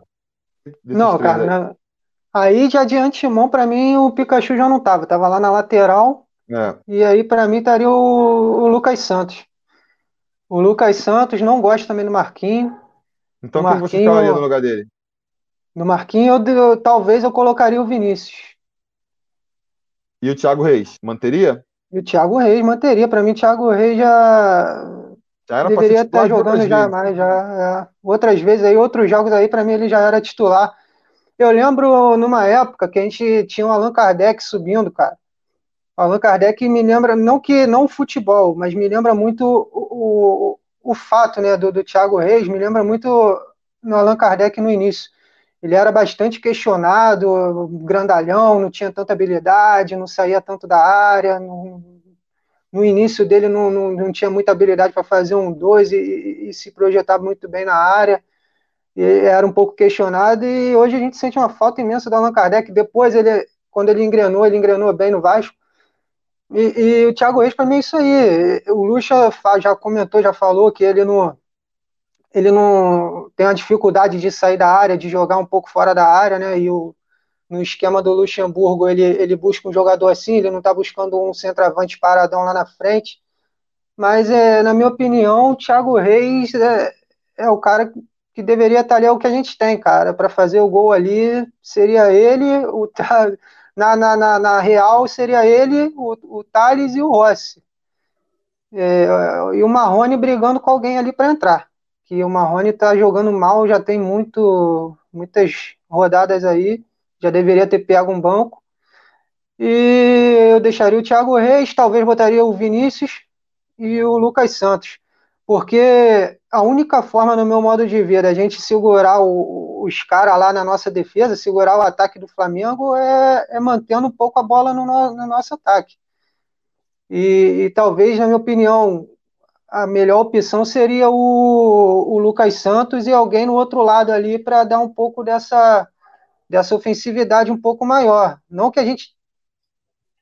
Seria ideal a gente ser ofensivo, mas é uma forma da gente segurar um pouco o Bruno Henrique, o Arrascaeta de subir tanto. Né? É, vamos é... falar mais dessa parte aí geral do time depois. Vamos terminar a questão da escalação aí. Mineiro, quem que você botaria aí na frente? Os três da frente aí. Bom, Tiro, acho que como 99,9% da torcida do Vasco, Marquinho é que é o mais questionável, né? Quando eu falei, por exemplo, do, do Lucas Mineiro, é, que não seria um absurdo escalar ele, porque o Lucas Mineiro já mostrou alguma coisa no Vasco. Inclusive, né, é, fez gol, tem, acho que tem três gols aí na temporada, fez dois no Campeonato Carioca e um na Copa do Brasil. Então, assim, pode ser que ele recupere alguma coisa que ele já apresentou. Agora, o Marquinho, ele já teve algumas oportunidades, se não me engano, foram três ou quatro jogos entrando no time titular e não mostrou nada, cara. Eu falei, ele não mostrou um lance, um, umzinho. Uma jogada jogos. trabalhada. Hã? Quatro jogos, porque ele, ele jogou desde que, que voltou uhum. e só foi barrado no último. Então, quatro jogos sem mostrar nada. Pois é, não mostrou um lance, um chute a gol perigoso, uma enfiada de bola, um drible, nada, nada, nada. É um cara que ele tá. É, o, uma coisa que eu gosto de ressaltar é que o Luxemburgo mudou o preparo físico desse time. Não que esteja bom, o, o time continua caindo um pouco no segundo tempo, mas a diferença para o time do, do Valadares e do Valentim, para mim, é, é enorme e ele não entra no mesmo ritmo que a galera entra, né? O primeiro tempo do Vasco é sempre muito intenso, muito bem marcado, e quem deixa a desejar é o Marquinho. E eu tô com, com o Renan nessa aí. Eu, cara, eu iria na ousadia mesmo, colocaria um menino lá, porque a chance dele, dele tudo bem, ele corre de sentir o jogo, por ser um clássico, mas ele corre isso também da irresponsabilidade, né? Dele falar, ah, que Flamengo o quê? Vou partir para cima aqui e mais. O que, que eu falo? isso é muito importante. O cara que jogar na esquerda vai jogar em cima do Rodinei, que é o ponto fraco da equipe deles. Então, eu colocaria justamente um cara insinuante, um cara driblador. Aí pode ser o Lucas Santos, pode ser. Eu iria, iria com o Vinícius. Mas o Marquinho, que, que perigo que o Marquinho vai oferecer ali? Não, não gosto. Na direita, eu manteria o Pikachu mesmo, né? Naquela questão que eu falei, pelo Rossi não está. Então eu colocaria o Pikachu mesmo. E na frente eu também iria de Thiago Reis. E eu queria falar uma coisa aqui para a torcida, o pessoal que está assistindo. A gente tem que ter uma paciência, cara, com o Thiago Reis. Tipo assim, não adianta você querer que o cara vai ali no meio de campo, construir uma jogada, fazer um pivô, porque não é a característica do cara, ele é um finalizador. Então, assim, vamos cobrar dele se ele tiver três, quatro chances e não guardar nenhuma. Aí sim, vamos cobrar o cara. Agora, cobrar dele que ele vai ali atrás, vai perder uma bola, ele vai tentar um, fazer uma jogada, uma escorada e não vai conseguir. A gente tem que ter essa paciência com ele. Pelo menos é o que eu acho. É, eu acho o seguinte. É, o, eu acho assim, questão dos três. De, desses três aí escalados, o Pikachu, para mim, é o que eu tenho mais confiança, assim, mal bem, é o jogador que. que assim, eu tenho uma, nenhum eu tenho 100% de confiança, porque o Pikachu é que nem eu já falei antes. Eu acho que ele funciona melhor como coadjuvante. Ele, por isso que eu acho que ele de lateral com o Rossi ajudando ali, aparecendo como elemento surpresa, ele acaba ganhando mais liberdade e consegue fazer mais a diferença. Quando ele vira referência no ataque, como vai ser agora nesse jogo, porque dos três aí é quem representa mais perigo, ele vai acabar sendo muito marcado e aí ele consegue ser anulado. O Marquinhos, então, nem se fala, né? É... Não apresentou nada, que nem eu falei, mas diante de tantos desfalques, está até surpreendente que não tenha o Luxemburgo que vinha aos poucos tirando aí esses veteranos, não tem até apostado em mais, né? É... Bruno César teve lá uma amidalite, talvez por isso também não tenha aparecido nesse time aí. E tem o Valdívia que tá meio mal explicado, né? Vinha sendo aproveitado, de repente nem foi relacionado para o jogo contra o Goiás agora. Não sei se foi uma coisa extracampo que aconteceu aí, enfim, não sei. Não estou sentindo saudade também. É... Eu iria, portanto, na esquerda aí com o Lucas Santos, por mais que concorde que é um cara que, pô, no, no, no time profissional ainda não mostrou 10% do que mostrou na base, tá devendo muito. É, não sei também se seria a melhor opção ali para a esquerda, né? Seria tipo, não é, não é o tipo de jogo para o cara ganhar ali a, a confiança que faltava, mas tá faltando quem escalar, né? Entre o Marquinho e o. Para mim, o Marquinho é pela opção. Até o Valdívia era melhor, Bruno César, qualquer outro, né? Porque o Valdívia e o Bruno César, mal bem, tem a questão da bola parada, que vai ficar faltando aí. É, é uma coisa que falou do Barcelos, não tem. O campista vascaíno, mandar um salve para ele, estava defendendo o Barcelos, jogando ele pela esquerda. Até preferiu o Barcelos do que o Marquinhos, porque pelo menos seria uma opção na bola parada, para bater os escanteios, cruzamento na área. Porque mesmo que entre o Felipe Bastos, ele é um cara mais daquele chute forte, né? Não, não tem tanta qualidade da bola mais colocada, ou para um cruzamento. Vai ficar fazendo. A... Vai fazer falta esse cobrador de, é, de falta, de bola parada, uma vez que o Vasco vai provavelmente ter muito poucos recursos lá na frente. A bola vai chegar pouco lá na frente. O Vasco deve jogar mais recuado, vai subir com poucos homens. E aí, por conta disso, eu questiono também o Thiago Reis, que é um cara que precisa ser municiado. É um cara que a bola precisa chegar lá na frente para ele aparecer. E será que com a formação tática que o Vasco vai aparecer, a bola vai chegar? Ou ele vai ser menos um? Vai ser aquele cara que vai ficar lá assistindo o jogo da, da, da pequena área porque a bola não vai chegar para ele, entendeu? Acho que ele está sendo escalado aí, mas por falta de opção mesmo. Porque o Vinícius, é... eu não sei também se eu botaria o cara para estrear. Olha só na, a frigideira que está jogando o garoto. Para primeiro jogo dele, já começa como titular contra o Flamengo. Se o cara é. tem a personalidade de, de jogar, porra, o cara virou craque. Mas, mas aí é porque o maluco vai ser o, o nove da seleção daqui a cinco anos, cara. Porque é uma personalidade incrível, entendeu? Mas, mas essa molecada. Mal, se ele entrar mal, do jeito que a torcida é, já vai ficar, pô, esse Vinícius, aquele que pipou contra o Flamengo. Então, eu acho assim, deixa ele no banco como uma opção para o segundo tempo. Né? Se aí, dependendo de como for o jogo, bota ele no segundo tempo. Mas, cara, aí na frente é realmente ali uma tristeza, né? Assim, não tem vocês, opção. Fala vocês aí. não acham que o Pikachu vai marcar? vai se preocupar, como foi um pouco contra o Goiás, se preocupar muito em marcar, não ajudar o Cáceres?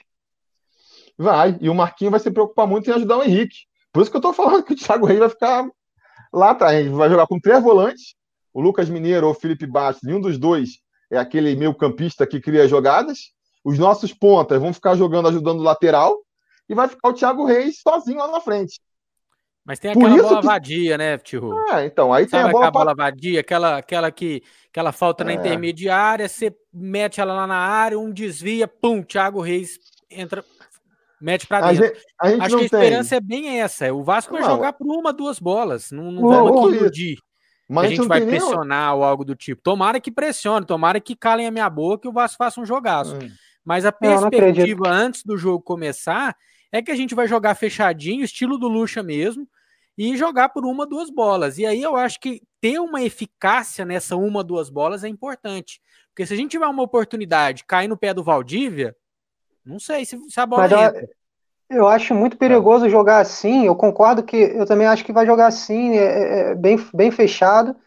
E, mas o problema é se a gente tomar um gol, a gente vai jogar para não tomar o segundo e acabou. é um perigo, na minha opinião, muito grande. Por isso que eu, eu não entraria com o Pikachu lá na frente, eu entraria com ele na lateral para ter mais duas opções lá na frente, que seria, no meu modo de ver, o Lucas Santos e o Vinícius. Como o Mineiro Pô, falou aí. Tá por... Lucas Santos, Vinícius e Thiago Reis. A molecada. Mas é o que tem. Mas é o que tem. A ah. molecada, a molecada que joga no Vasco, 90% já tem a, a, a rivalidade com o Flamengo na veia já. É, não, eu, eu não seria perigoso, é perigoso, seria, mas não tanto quanto com, com o Thiago Reis, não seria tão perigoso. Com o Lucas Santos, na minha opinião, ele já deveria ter engrenado. Não, não, não, não é mais hora, ele não deveria estar nessa de desce, sobe, desce, sobe, ele já deveria estar ali no time principal, já deveria ter assumido alguma coisa. Não como titular, mas já deveria ter dado alguma, alguma resposta melhor. E seria o momento dessa prova de, prova de fogo nele ali e correria o risco com Vinícius. Aí sim eu acho que correria um risco, mas eu acho que valeria um pouco a pena, porque se ele segurasse um pouco a bola lá na frente, eu, é o, é o que a gente pode fazer de maior ali, cara, porque vai ser pedreira. Vai ser pedreira. Aturar ali Bruno Henrique, Arrascaeta, Gabigol, o Arão toda hora vindo de trás nesse time do Flamengo. A torcida do Flamengo questiona muito o Arão, mas o Arão toda hora tá na área para cabecear uma bola. Tá mal, Arão. Tá... É, e...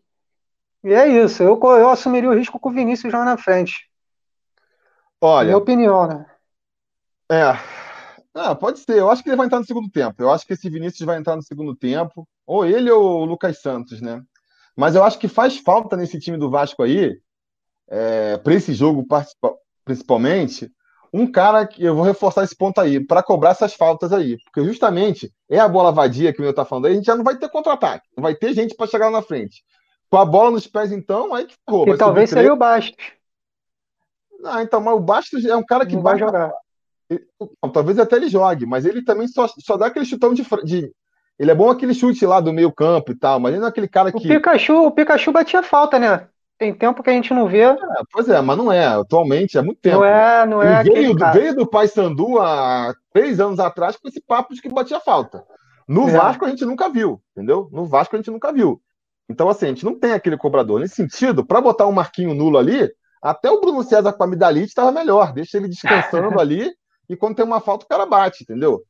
É, porque vai ser difícil, vai ser difícil. A menos que o, que o Vanderlei Luxemburgo tire um da, um da sacola aí, um coelho da cartola, melhor dizendo. É, não sei como é que o Vasco vai ofensivamente levar perigo para o Flamengo.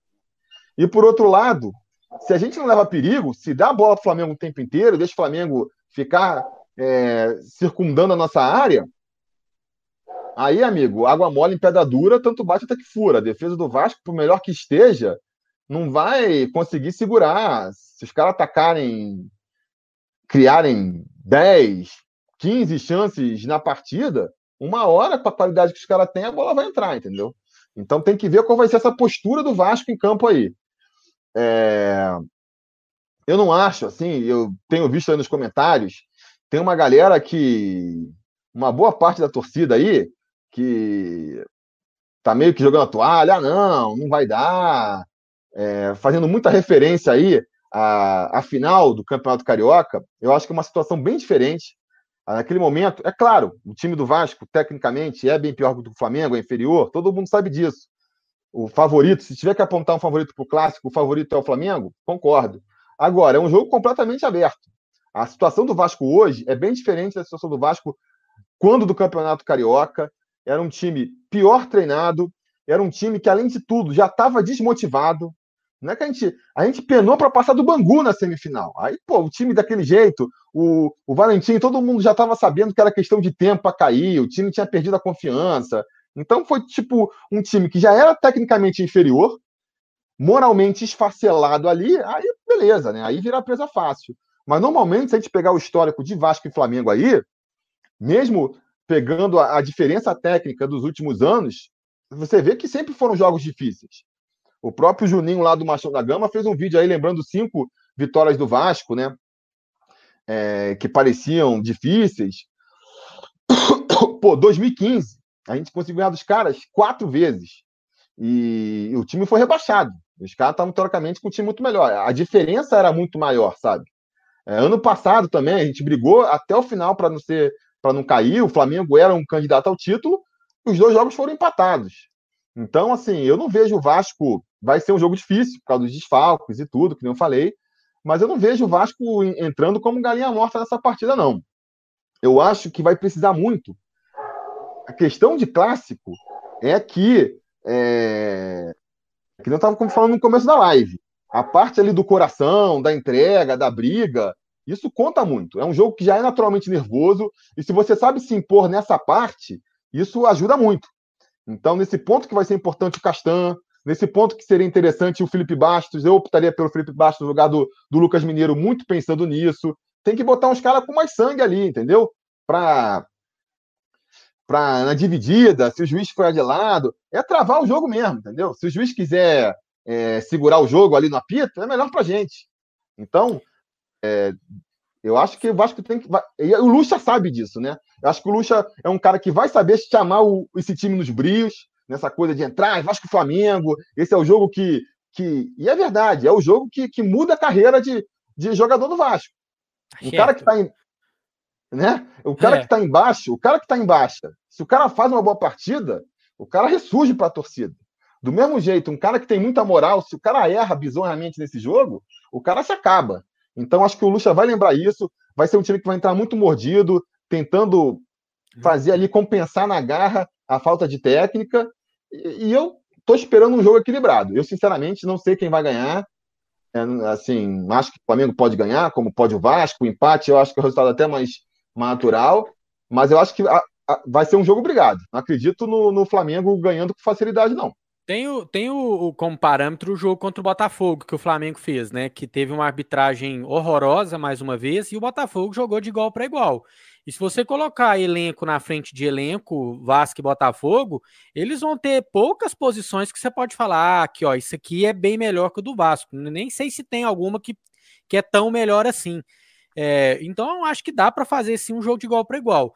Eu só que eu acho assim, é, o Vasco vai jogar retraído é, e, e, por uma bola, duas ou três, é muito por estratégia do Lucha mesmo, não é nem por ah, a gente está se apequenando, é, é porque o Lucha sabe que se a gente for jogar para cima dos caras, aí sim a chance da gente é, sair com uma derrota maior é grande. Porque em termos de qualidade, a gente tem que admitir, o elenco dos caras são muito melhores, os caras estão gastando uma baba aí de dinheiro para contratar e né, a responsabilidade é toda deles. Eu acho que isso também pesa a favor do Vasco. Que a responsabilidade dos caras que gastaram milhões e milhões esse ano é toda deles. Trouxeram lateral de seleção brasileira, o outro lateral do Bayern de Munique, estavam tentando contratar aí um centroavante de peso no futebol mundial, enfim. Eles estão com a bala, eles estão com o dinheiro no bolso.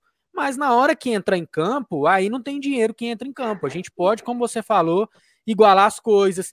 Eu acho que numa daquelas do Gabigol fazer gracinha e o, e o Castan já colocar aí no lugar dele, isso já muda o cenário do jogo, entendeu? Os outros jogadores se contagiam, falam, opa, o capitão hoje está afim de jogo e é isso, aqui é Vasco e vamos para cima. E os outros jogadores do Flamengo podem sentir, falar, opa, não é igual a gente achou que seria. Os caras estão lá embaixo na tabela, mas eles estão encarando o jogo de uma forma diferente. Então eu acho que dá sim para igualar as coisas na, na raça, no coração. Tem, igual você falou, em vários jogos que o, que o Vasco não era favorito e ganhou. Né? Eu lembro muito daquele aqui, ó, Rafael Silva, que ele foi inesquecível, aquela comemoração o que eu pulei naquele gol, cara, e saí. Era um campeonato carioca que eu nem dou tanta importância. Não, era, mais. Aquilo, ali, aquilo ali era, era a Copa do Brasil, a gente eliminou Copa do Brasil? Copa do Brasil. Ah, então. É, foi o segundo jogo. Que era a Copa do Brasil, enfim. Mas assim, é. Nossa, Aquele o que eu vibrei naquele gol, muito por isso, porque os caras eram muito favoritos, já estavam um jogo como ganho, e a gente no coração foi ali numa bolinha, pá, gol. E isso pode acontecer amanhã, é, é, no sábado, por que não? E eu concordo com você, cara. O Luxemburgo, tem gente que fala que ah, o Luxemburgo é teatral, não sei o quê. Que, cara, aquilo ali é o, é o fim do. É o fim do trabalho da semana, né? O cara já treinou tático, já mostrou vídeo, já exigiu dos jogadores isso, aquilo. Aquela motivação final ali, eu acho que é o melhor técnico do Brasil para aquilo ali, é o Luxemburgo, para mexer com o brilho do jogador, para pôr a mão no peito do cara e falar isso aqui pesa e não sei o quê. E eu acho que aquilo ali vai ser primordial, cara. Entrar com os caras pilhados, né? Já tem trinta e tantos mil ingressos vendidos, então vai ter torcida apoiando. Dá para mudar a atmosfera do jogo, cara, em dois, três lances. Se em dois, três lances o Vasco já deu um chute perigoso pro gol, o Castan derrubar um ou outro ali no meio, ou o Richard ou o Raul já colocar uma pressão, tudo pode mudar. Mas tem que entrar com essa vibração, né? Eu acho que esse. Eu acho que esse pensamento aí de galinha morta, entrar com ah, acho que a galinha morta, acho que esse pensamento aí já, já deveria ter acabado no jogo contra o Grêmio e contra o Palmeiras, que a gente também era tido como galinha morta e jogamos muito bem, né? E o Eduardo estava comentando aí é, sobre o Ian Sassi, né? A gente esqueceu. O Ian Sassi, para mim, tá no, no meu pensamento, ele tá no mesmo nível do que eu tenho, né? A ideia que eu tenho do Valdívia. É, para mim, já deu. Cara, não deu, não deu uma dentro ainda. Eu, minha paciência com ele, eu não tenho mais. É, o Ian, o Ian Sassi, eu acho assim, ele tem velocidade, tem, ele às vezes faz um lance bonito outro que você fala, opa, ó, mostrou uma qualidade, ele dribla um cara, dá um chute pro gol. Mas o grande problema dele, cara, tá aqui, ó. Ele só toma decisão errada. A hora que ele tem que acelerar, aí ele pausa o jogo. A hora que ele tem que parar, né, dar uma respirada, esperar o jogadorzinho, aí ele sai correndo com a bola. A hora que ele tem que finalizar, ele dribla. Eu acho que assim, o que tem que trabalhar com o Ian Sass, para um futuro ele ter um, um, um, futebol melhor, é alguém colocar na cabeça dele, falar, ó, você tem que pensar o jogo, meu amigo. Não é só perna, não é só chute, você tem que pensar mais o jogo. Então, e eu tô com, com, com o Renan, viu, cara? É, é uma das últimas opções para mim o Ian Sassi. Eu não, não acho jogador para esse jogo, não. Cara, eu, melhor que o Marquinhos, eu acho que ele é. Eu acho ah, que ele não, seria aí, melhor é que o Marquinhos. o Renan, cara, se o Renan passar em São Januário, ele é magrinho, ó, eu coloco ele para jogar na ponta esquerda lá no lugar do Marquinhos fácil. É. Opa, vou, vou, vou bem, hein? Agora, eu acho que o problema, acho que o Ian, ele acabou não nem virando aí possibilidade nesse, nesse elenco aí, nessa, né? porque também na marcação ele é fraco, né? O Marquinhos mal bem jogou ali no seu destaque como um terceiro homem de meio campo, aquele cara que marcava. É, eu acho que ele está contando aí com o Marquinhos ajudando mais o Henrique na marcação do que o Ian Sassi ajudaria. Acho que mais nesse sentido aí. Não sei. É... E por falar em ajudar na marcação, um nome que também levantaram aqui, que foi levantado aí na semana, era uma segunda chance para o Ribamar. O que, que vocês acham do Ribamar dando uma ah, chance? É, assim, nem, nem, entrando no mérito, é sem chance, cara, porque ele não tá treinando com o elenco. Ele é, teve uma é. notícia é. aí que falaram que ele foi reintegrado, mas não foi. Tá? Existe a Poderia possibilidade, ser. é, porque ainda não arrumou clube para ele jogar. Então ele e o Vinícius Araújo ainda tem contrato com o Vasco mas não arrumaram o clube para jogar. Então pode ser que num futuro eles sejam reintegrados, mas atualmente não estão nos planos do, do professor. Eu acho que eles têm que ser reintegrados mesmo, cara. Porque, porra, o cara tá lá, tá sendo pago, pô, bota o cara pra treinar ali. A gente tá sem opção. Eu tá colocando assim, o Romarinho, né, pra, pra tá completar o treino, põe o Ribamar é. lá. Pô, bota o Ribamar então. Aí vai que nessas horas ele seria importante, sabe? Se ele tivesse treinando, eu acho que assim, se botasse ele, aí seria assumir a retranca total, porque o Ribamar, lá na frente, ele é uma negação para fazer gol, a gente já viu, e o que ele poderia ajudar é que ele é um cara veloz que voltaria na marcação ali para ajudar, marca melhor do que o Thiago Reis, né? Então seria assumir de vez que seria assumir de vez que que vai marcar, vai entrar para marcar e a bola vadia vai ser mais vadia ainda, né? Seria a valentinização do jogo, né? O seria a valentinização do jogo. É isso mesmo. Mas. O foi um pouco levantado para comprou para entrar ali para ter um banco, né? Mas é, só... né? falta opção até na. na é, na só para ter né? uma opção, porque para jogar eu não acredito que, que tenham levantado ele essa ideia, não. Para começar de titular, né? O cara vai Porra, de. O cara vai de encostado a é titular possível. em uma semana. Não é possível. Agora, né? Só para falar uma coisa também, né? O Mineiro está falando essa questão aí de como as coisas se igualam no clássico e tudo mais. Vale a pena lembrar também que o Flamengo, ele, ele não voltou tudo isso, não, cara. Ele tá. Ele não conseguiu emplacar ainda aí com o, com o Jorge Jesus, né? Foi eliminado. Vamos lembrar aqui o desempenho do, do, do Flamengo depois da parada aí da, depois da parada da Copa América, que foi quando o Jesus assumiu. Foi eliminado pelo Atlético Paranaense na Copa do Brasil. Aí teve aquela goleada para o Goiás ali, que podia aparecer alguma coisa, mas o Goiás está mostrando que está uma draga. Foi goleado igualmente pelo Santos, só para ficar um exemplo. Quase foi eliminado pelo Emelec é, na, na Libertadores. Só não conseguiu essa proeza, porque realmente o Emelec é uma tristeza mesmo, tecnicamente muito, muito fraco. E por conta Mas... de um pênalti mandraquíssimo, né, que marcaram no Rafinha, que, que não é pênalti é... nem aqui nem na China. Justamente, justamente isso. E nas cinco jogos aí que teve depois da parada da Copa, teve essa goleada contra o Goiás, é verdade. Empatou contra o Corinthians fora de casa. Não, não chega a ser uma coisa surpreendente. O Corinthians não está com nenhum timaço. Depois, ganhou do Botafogo mas aquele jogo, que, que nem o Mineiro já apontou aí, foi um jogo bem esquisito ali, ganhou no finalzinho, não foi um jogo em que o Flamengo passeou, que nem poderia se imaginar. Tomou de 3 a 0 do Bahia lá na Fonte Nova, e na última rodada aí ganhou de 3 a 1 mas de um time reserva do Grêmio, um Grêmio que estava muito mais focado aí na, na, na, semifinal da Copa do Brasil. Não, não é um time. Você pode olhar, às vezes, no papel, nossa, Gabigol, Arrascaeta, Felipe Luiz, mas que em campo não, não corresponde. Vem, não vem correspondendo até agora, entendeu? Não vem correspondendo. Então, assim, é mais uma coisa para a gente considerar aí na hora de.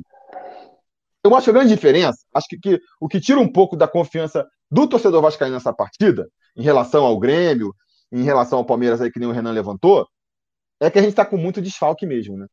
Se a gente tivesse com o Marrone, se a gente tivesse com o Marrone não, que tem muita gente que não gosta, mas com o Rossi e com o Thales, principalmente esses dois Rossi aí. na direita, Thales na esquerda. Na esquerda. Pô, a postura ia ser completamente diferente. Outro, Matava o jogo. jogo. Eu outro acho jogo. que ia ser, para mim, um ataque. Na verdade, eu gosto do Marrone, achei ele importante no time.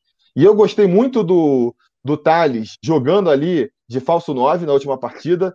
Porque, Também na verdade, gostei. ele, ele foi jogou com que funcionou, né, Tiru? Na função é. até agora, foi o único que funcionou, foi ele. Porque, na verdade, ele jogou com liberdade. Você via ele caindo na esquerda, caindo pela direita, voltando para buscar jogo. Ele, na verdade, jogou sem posição fixa. E ele é um cara que busca, que já mostrou que tem personalidade. Então, é, no futuro, eu gostaria de ver isso. O Marrone com essas obrigações defensivas dele ali, ajudando o lateral, e se pudesse uma corrida. O Rossi fazendo a mesma, mesma coisa pela direita, que o Rossi é um cara que ajuda muito na marcação também. E o Thales, solto lá na frente de 9, cara, faz o teu aí. Tipo Edmundo em 97, cara. Pega a bola e tenta resolver sozinho. A gente tenta ajudar você aqui. Isso é o que eu gostaria. Mas como a gente vem tão desfalcado desses caras, eu acho que isso tirou um pouco aí da confiança do torcedor vascaíno, entendeu? Mas, é. cara, paciência, vamos na superação mesmo. Vamos aí no, no jogar pelos caras e, e vamos que vamos.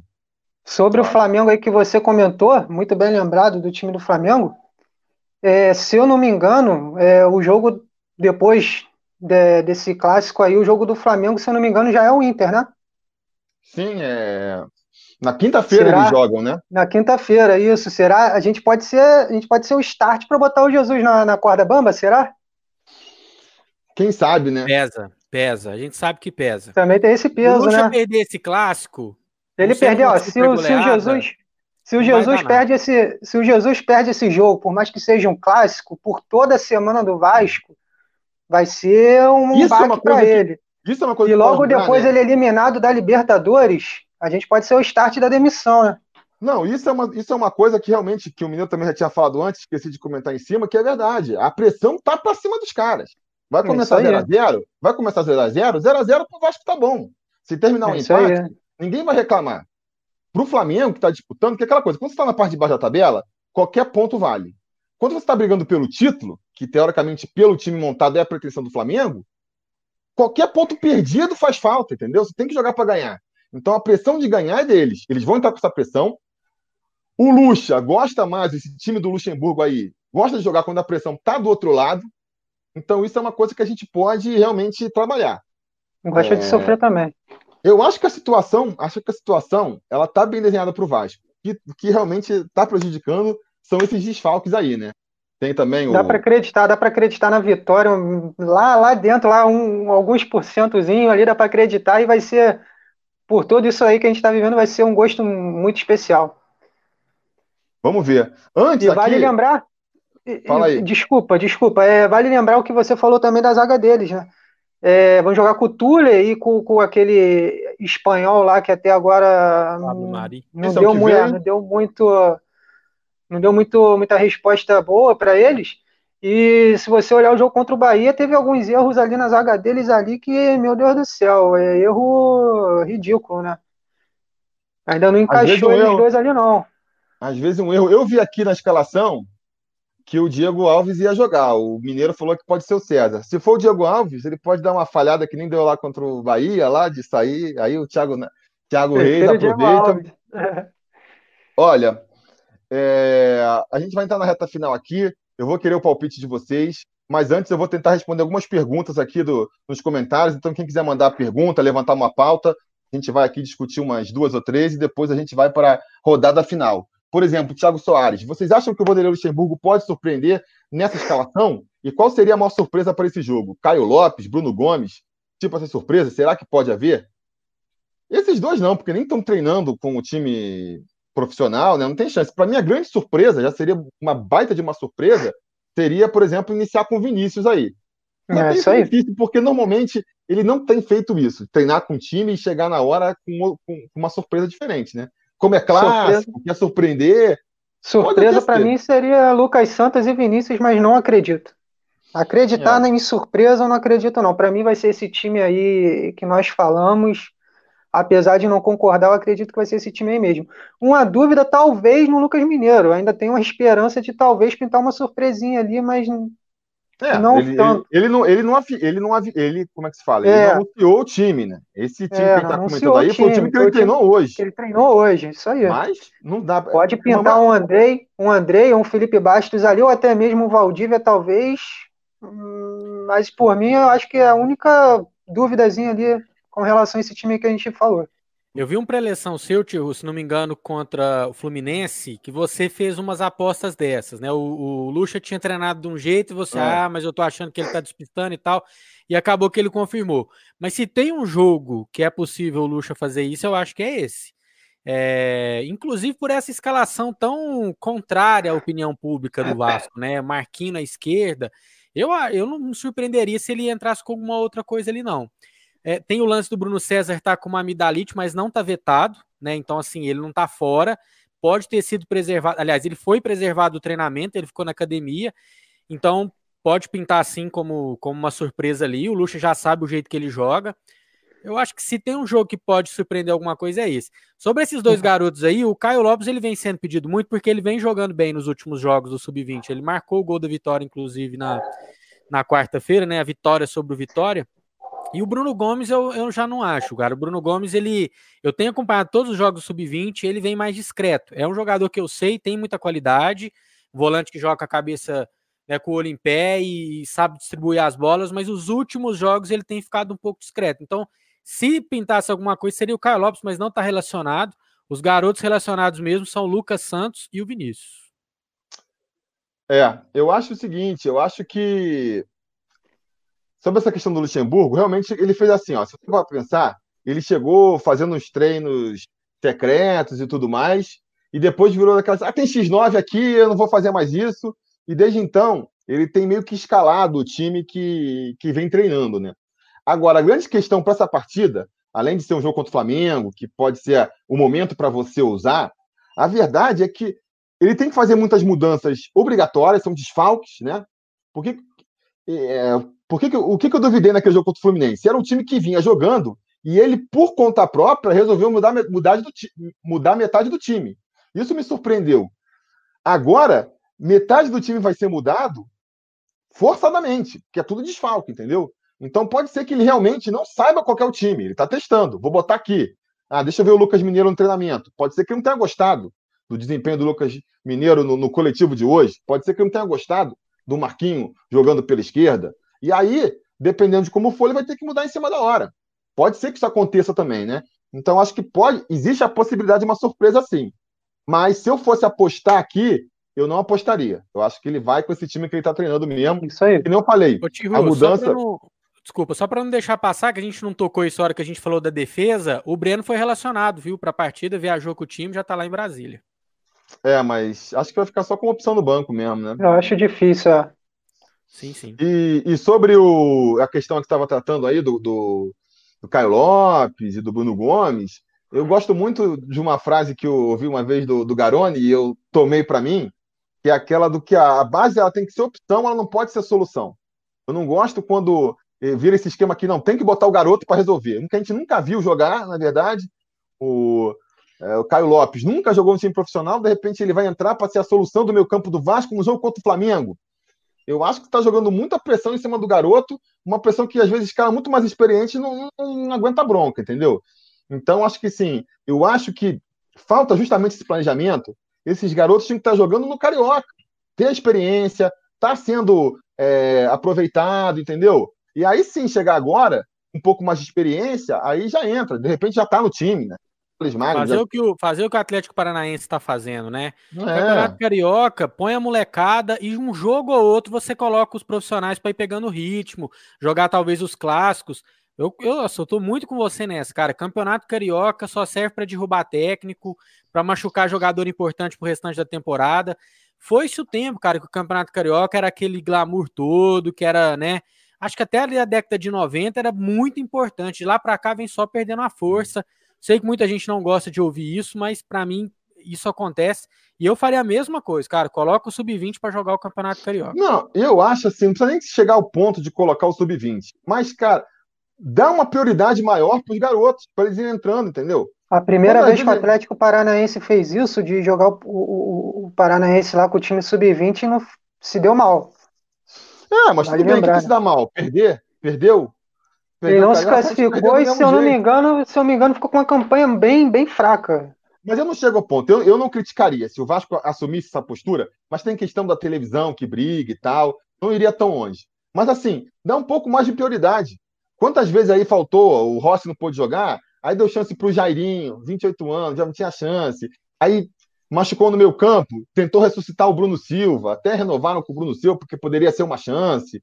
Entendeu? Fica dando chance para uns caras que tu sabe que não vai, não vai é, dar liga, muito difícil dos caras darem liga, em vez de dar chance para os moleques. De repente, se nas vezes que entrou o Bruno Silva aí, foi umas três ou quatro vezes, sei lá, tivesse dado essa chance para um garoto da base, na vez que entrou é, porque botou lá também o. Como é que é o nome do nosso. Marcelo Matos, botou o Marcelo Matos para jogar umas duas, três vezes no Carioca. Se tivesse ali, em vez de botar o Marcelo Matos, já ter colocado. Isso é, o Marcelo Matos. Né, o Bruno Gomes, ou tivesse já colocado o Caio Lopes, de repente, ele chegaria agora nesse momento com alguma rodagem para a gente poder falar: não, dá para botar, não dá para botar, entendeu? Mas não. Deixa para o final, aí quando falta todas as opções, ah, não, tem o garoto da base, aí vai jogar o cara na fogueira. Eu acho, acho meio ruim nesse sentido aqui. É, seguindo aqui, Rogério Maia está falando que a gente esqueceu do Voaden, não. Foi uma das primeiras pautas. Depois assiste o comecinho, a gente falou da arbitragem, falou bastante tempo até sobre isso. E o Caio Travasso está perguntando aqui, ó. É, você não acha que o Dudu e o Moreste poderiam ter chances de pelo menos treinar com esse time? Os é, dois já não estão, cara. No, no, os dois já estão afastados, né? Já. Mas você não acha que poderiam jogar?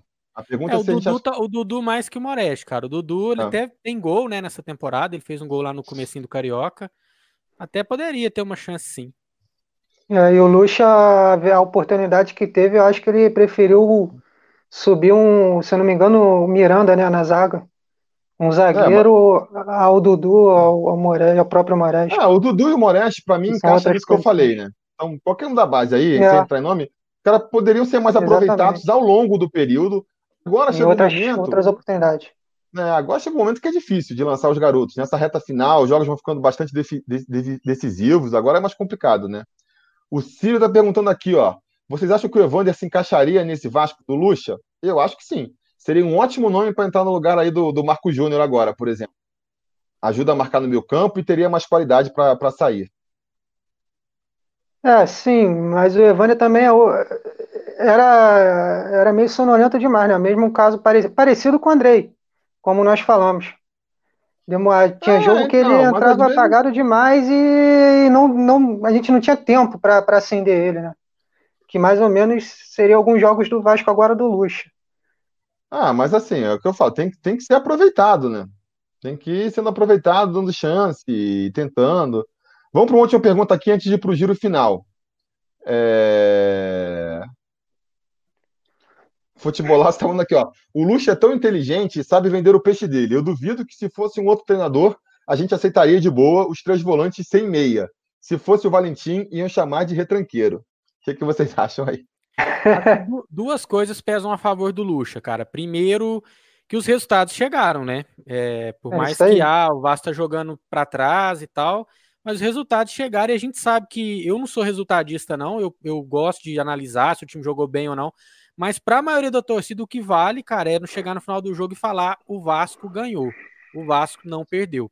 Outra coisa que pesa, cara, é que o Lucha foi sincero desde o começo com a torcida, né? Ele hora nenhuma falou: ó, vou montar um timaço, nós vamos brigar lá em cima, não sei o quê. Ele falou, gente, o Vasco esse ano é para ficar na Série A, aí ano que vem, junto com a diretoria, a gente vai montar um time melhor. Então, o que eu vou montar é o que dá para montar com esse elenco. E eu, sinceramente, não acho que ele está errado, né? Ah, vamos jogar só com dois volantes e, uma, e um meio-campo pensante ali no meio. Mas quem que é esse cara que vai pensar o jogo? já teve Bruno César, já teve Valdívia, já teve. Vários caras já tiveram essa chance ali e não conseguem. Então, e outra. O Vasco funciona melhor. O Tihu falou uma coisa que, ele, que eu esqueci de falar na hora do clássico. O Flamengo é o quê? O Flamengo do, do Jorge Jesus é um time que joga com a linha alta, é um time que joga em cima do adversário o tempo inteiro. Enquanto eles têm físico para isso, eles jogam em cima do, do time. E o Vasco tem justamente o, o antídoto para isso. Né? O, o, esse Vasco do Lucha rende muito melhor quando o time propõe contra ele. A gente viu contra o CSA, que a gente tinha que propor o jogo e não conseguia. Agora, contra o Grêmio, que veio para cima, contra o time do Inter, que, que é um time que vai para cima, a, contra o Palmeiras, é, a gente já teve outro jogo, né? Então, eu acho que essas duas coisas, tanto o discurso quanto os resultados, pesam a favor do Luxo. O, terceiro, o terceiro ponto para completar os dois que você falou é jogar com, três, com os três volantes. A gente pouco que esqueceu um pouco uh, isso daí, esse paradigma aí, porque também é a questão física, né? O time com o Luxemburgo é outro, outra coisa. É, a questão física está muito diferente do que era com, com o Valentim. É, não, eu acho isso. Assim, pô, o Luxemburgo, pela história dele, ele tem direito a, a, a chegar com um pouco de moral no clube, né? Cara campeão e tudo mais. É natural que a torcida dê esse, esse voto de confiança nele. E a partir do momento que, que com esse voto de confiança ele vai conseguindo os resultados, saiu hoje em dia a reportagem que se você fosse pegar só o aproveitamento do Luxemburgo, o Vasco estaria ali no G6. Então, cara, é assim, vai dar o crédito. Isso aí. Né? Tá funcionando, vai estar tá funcionando. E acho que a torcida já tem essa consciência de que é um time limitado, né? Até por conta de tudo que a gente passou. E a terceira, na verdade, é o seguinte: não tem quem votar. Você não tem um meia ali. O Bruno César não funcionou, o Valdívia não funcionou, os outros moleques da base também, os que tiveram chance, não, não, engataram ainda. Então, assim, meio que por falta de opção, você tem que meio que ir com três volantes, né? Não tem muita outra solução. É... Vou botar um off-topic aqui agora, um off-topic aqui. Um, um, Quero até saber a opinião de vocês. O Leandro Ferreira está falando aqui. Felipe, fala um pouco da Libertadores que o Vasco tem. Somos bicampeões ou não? Por causa da questão do título de 48 lá, que considera ou não considera. Eu, sinceramente, não gosto muito dessa discussão, discutir se, se foi campeão é, do título, mundial, essas coisas de. É... Tem uma galera que discute do, do Vasco brigar por um título de campeão mundial, de um título que ele disputou em 50 e tal. Eu não gosto muito dessa, dessa linha. Eu vejo o Palmeiras pedindo aí o título de 51, o Fluminense dizendo que é campeão mundial porque ganhou uma. E eu acho ridículo da parte deles, não vou querer que o Vasco siga pelo mesmo caminho, entendeu? A questão, por exemplo, do Vasco, eu acho que os títulos eles têm a relevância pelo que eles são, entendeu? O título de 48, ele é muito maior do que uma Libertadores. Ele é o primeiro título sul-americano que um clube brasileiro conseguiu. Ele é o título do primeiro campeonato que se reuniu os maiores, que projetou o Brasil para o mundo, de um, uma equipe super vencedora, e isso fala por si só. Título bonitão lá da, da, da AG e tudo mais. E, cara, isso aí, agora, se, quer, se quer considerar que isso é a primeira Libertadores ou não, foi o pré-embrião da Libertadores, para ter um badge ou dois ali na, isso importa pouco para mim. Eu, importa pouco, deixa vale discutirem. É. Discutir se. Cara, o Vasco tem ali os seus três campeonatos sul-americanos, que foi disputado por times de toda a América do Sul, a Mercosul, o, a Libertadores de 98 e esse título sul-americano de 48. Na época ninguém chamava de Libertadores, então você não quer dizer que é Libertadores. Por mim, tudo bem. Não precisa falar que é bicampeão é. da Libertadores, não. Penso, eu, penso, eu penso, eu também penso assim. Não tem que ficar entrando muito no mérito, não, de, de discutir, debater. Deixa. Eu não quero discutir os títulos mundiais ou sul-americanos é... que o Vasco ganhou no passado. Eu quero no futuro. É, isso aí, ver. isso aí. O legal é a gente ver, entendeu? O que, que adianta agora? Tenho... Amanhã está no jornal. O Vasco, o Vasco foi campeão o que, mundial. O que está lá atrás, o que está lá atrás, deixa falar por si só é. e acabou.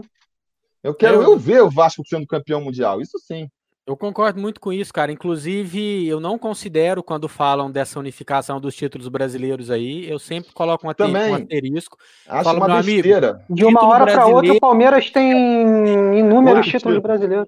Ah. Justamente, título brasileiro é de 71 para cá. Para trás é Roberto Gomes Pedrosa, é Taça do Brasil. Fala que você é campeão disso. Você pode falar que você é campeão nacional várias vezes. Aí, ok, igual eu acho do Vasco. O Vasco é campeão é, sul-americano três vezes. Agora, um é Libertadores, o outro é Mercosul, o outro é o título de 48.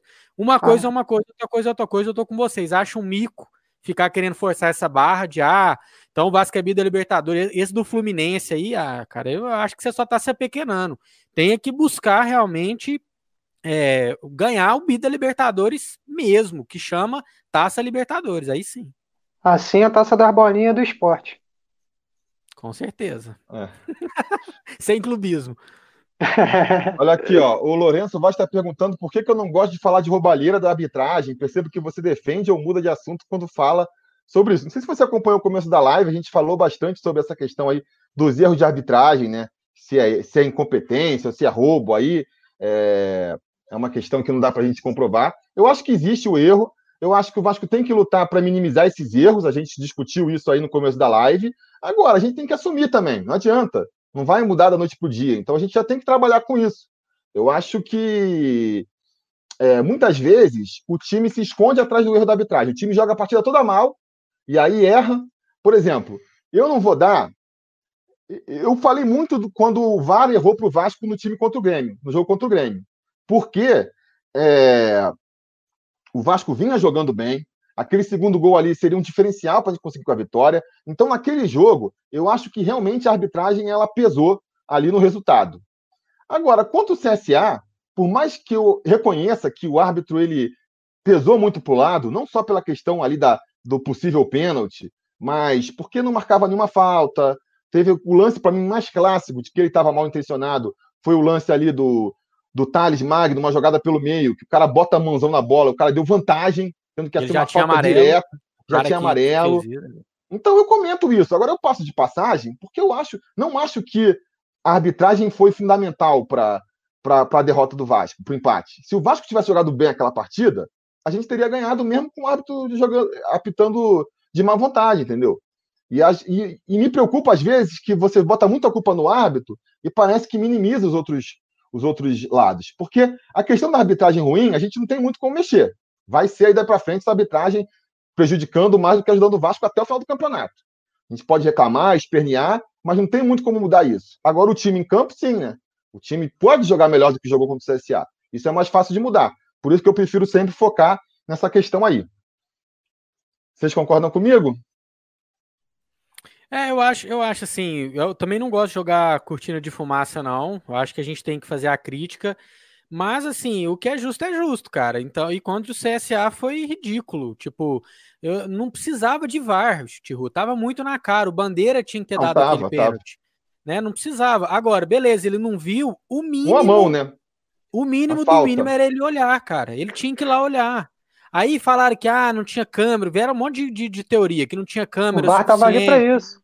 É, então, tipo, uma coisa é o cara ser ruim, a outra coisa é ele ser ruim ainda olhando a televisão, né? Aí que, aí que não dá. Então, assim, eu não gosto de jogar com time de fumaça, eu concordo. Foi o pior jogo do, do Vasco com o Lucha para mim, né? É, colocando o, peso do adversário, né? Uma coisa é jogar com o Palmeiras em São Paulo e jogar pelo empate, ok. Outra coisa é jogar com o CSA, mandando o jogo, por mais que não for, não foi em São Januário, mas aquele jogo ali tinha que ter ido para cima, né? Tinha que ter é, tido 20, 22 finalizações e não foi isso que a gente viu. Então, mas eu acho que assim, uma coisa é uma coisa, outra coisa é outra coisa.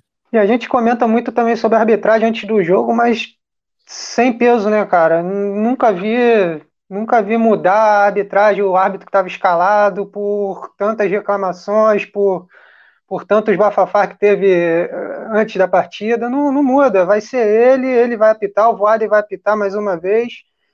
O, eu só esperava, como eu falei no início da live, é, a diretoria, o Vasco tinha que ter muito mais voz, mesmo que não fosse mudar muita coisa, mas deveria ter muito mais bronca pós-jogo, pós, quando acontecer algum lance, como aconteceu do Grêmio, alguns lances no Palmeiras, eu, eu não vi falta ali naquele lance que foi o pênalti do Castel contra o Palmeiras. Teve gente que reclamou, falou que foi falta no Fernando Miguel antes. Eu não vi tão assim, mas teve. É, no jogo contra o CSA, como o Mineiro falou aí, é, pós-jogo, depois disso, eu acho que o Vasco deveria ter uma postura de brigar muito, mesmo que não fosse ter efeito, mas deveria brigar, não, não efeito imediato. mas é, é, brigar mais pelo, pelos seus, seus direitos aí, porque esses pontos aí, bem ou mal, vai prejudicar muito lá na frente. Olha, estamos chegando aqui em duas horas de live, então acho que já está na hora de encerrar.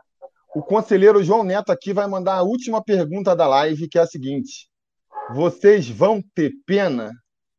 Então digam aí se vão ter pena, aproveita já dá o placar da, da partida aí. Vai aí, Renan, você primeiro. Não vai ter pena, o Vasco não vai ter pena. 1 a 0 ali, sofrido, mas é 1 a 0 feliz, maravilhoso. Vamos voltar, o time vai voltar para o Rio festejando. 1 a 0 gol do Thiago Reis. E você, Mineiro? Cara, também. 1 a 0 sofrido.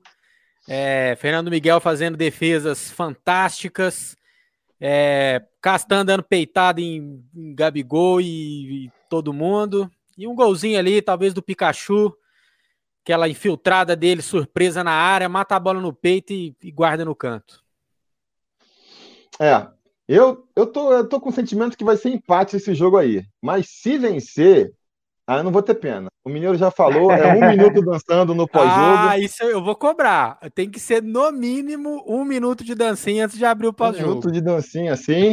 e aí eu vou falar assim: não vou ter pena! E vou acabar com a vou acabar. O pós-jogo vai ser um minuto e 15 segundos. Então, beleza, galera. Muito valeu pela live. Acho que o pessoal gostou aqui pelos comentários. Pô, essa live tá legal pra caramba. Valeu pela participação aí.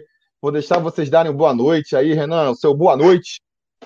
E é, primeiro, primeiro agradecer a você, né, Tihu, ao canal aí maravilhoso, a é. galera lá, os conselheiros, agradecer a todo mundo, é, dar uma boa noite aí para toda a torcida vascaína, apesar de todos os problemas que a gente está enfrentando, com certeza essa vitória vai ser maravilhosa, vai ter um gostinho maravilhoso. Eu estou falando o dia inteiro no trabalho para os amigos meus. Isso daí vai só como a gente falou aqui na live, igual aquele gol do Rafael Silva na Copa do Brasil. É, vai ser um gostinho diferenciado que a gente vai comentar esse jogo aí por uns cinco anos aí para frente. E mandar uma boa noite para todo mundo, um salve especial aí, um beijo aí, um abraço para o meu cunhado Felipe, para a galera aqui de Niterói, Vasco Colubandê, um grupo que a gente tem aí também de torcida aqui de São Gonçalo, Niterói, Vasco Colubandê, tamo junto, Dudu. Vinícius. Um abraço a toda a galera aí. E é isso aí. Boa noite. Valeu. Vai lá, Mineiro, dá seu boa noite aí. Pô, também queria te agradecer, Tio. Eu que acompanho o canal já tem um tempo aqui e, pô, quando você me fez o convite, fiquei muito, muito feliz mesmo. Tô à disposição sempre que você quiser. É, mandar um abraço para a galera aí. Eu vi várias pessoas aí falando do Mineiro aí no, nos comentários. É gratificante demais, cara, porque é muito trabalho que a gente faz na semana inteira, então ver o reconhecimento é muito legal mesmo. E é isso, cara. É agradecer, estou à disposição e vamos que vamos. E a gente vai se falar. Boa. Beleza, galera. Valeu. Muito legal. Aí fica aí o Silva aqui, o Silva Santos, nosso Edu, ajuda muito aqui na divulgação, falando sempre. E ele já mandou a mensagem que eu compartilhei aqui, pra... mas eu vou reforçar agora. Visitem lá o canal do Mineiro Vascaíno, caso vocês ainda não conheçam, né? Vamos terminar a live aqui, depois no, no replay eu vou botar aqui o link no final para vocês irem lá conferir. Vale muito a pena. Tem uma vibe de radialista aí. Não sei se você trabalhou no rádio já, porque a voz ali é de locutor. E a produção também. É, o microfone. Tu tá mudo aí. Fala. Já, cara, já, já trabalhei no rádio já há um tempo, numa rádio aqui do interior. Não era programa de esportes, era um rádio mesmo, um jornal local mesmo, falava de Câmara Municipal, de Prefeitura, mas não, é, não era minha praia, minha praia é o esporte, sempre quis trabalhar com esporte. Como é difícil, né, cara? Sou aqui do interior de Minas, chegar num, num veículo de grande mídia é muito difícil. Eu tive essa saída aqui, tô fazendo, tô gostando e vamos tocando. Legal, legal. Tá de parabéns aí. Valeu. Então, beleza, Renan também, legal aí. Valeu pela participação dos dois, muito bacana. É, e é isso, né, galera? Vamos acompanhar agora aí essa partida contra o Flamengo. Amanhã vou fazer aí a preleção ainda, tentando dar mais informações aí. É, vai ser meio que um resumo daqui. Vou tentar fazer aqui em 10 minutos o que a gente fez agora em duas horas. E peço que acompanhem também. Obrigado a todo mundo que participou até agora aí. A gente vai se falando.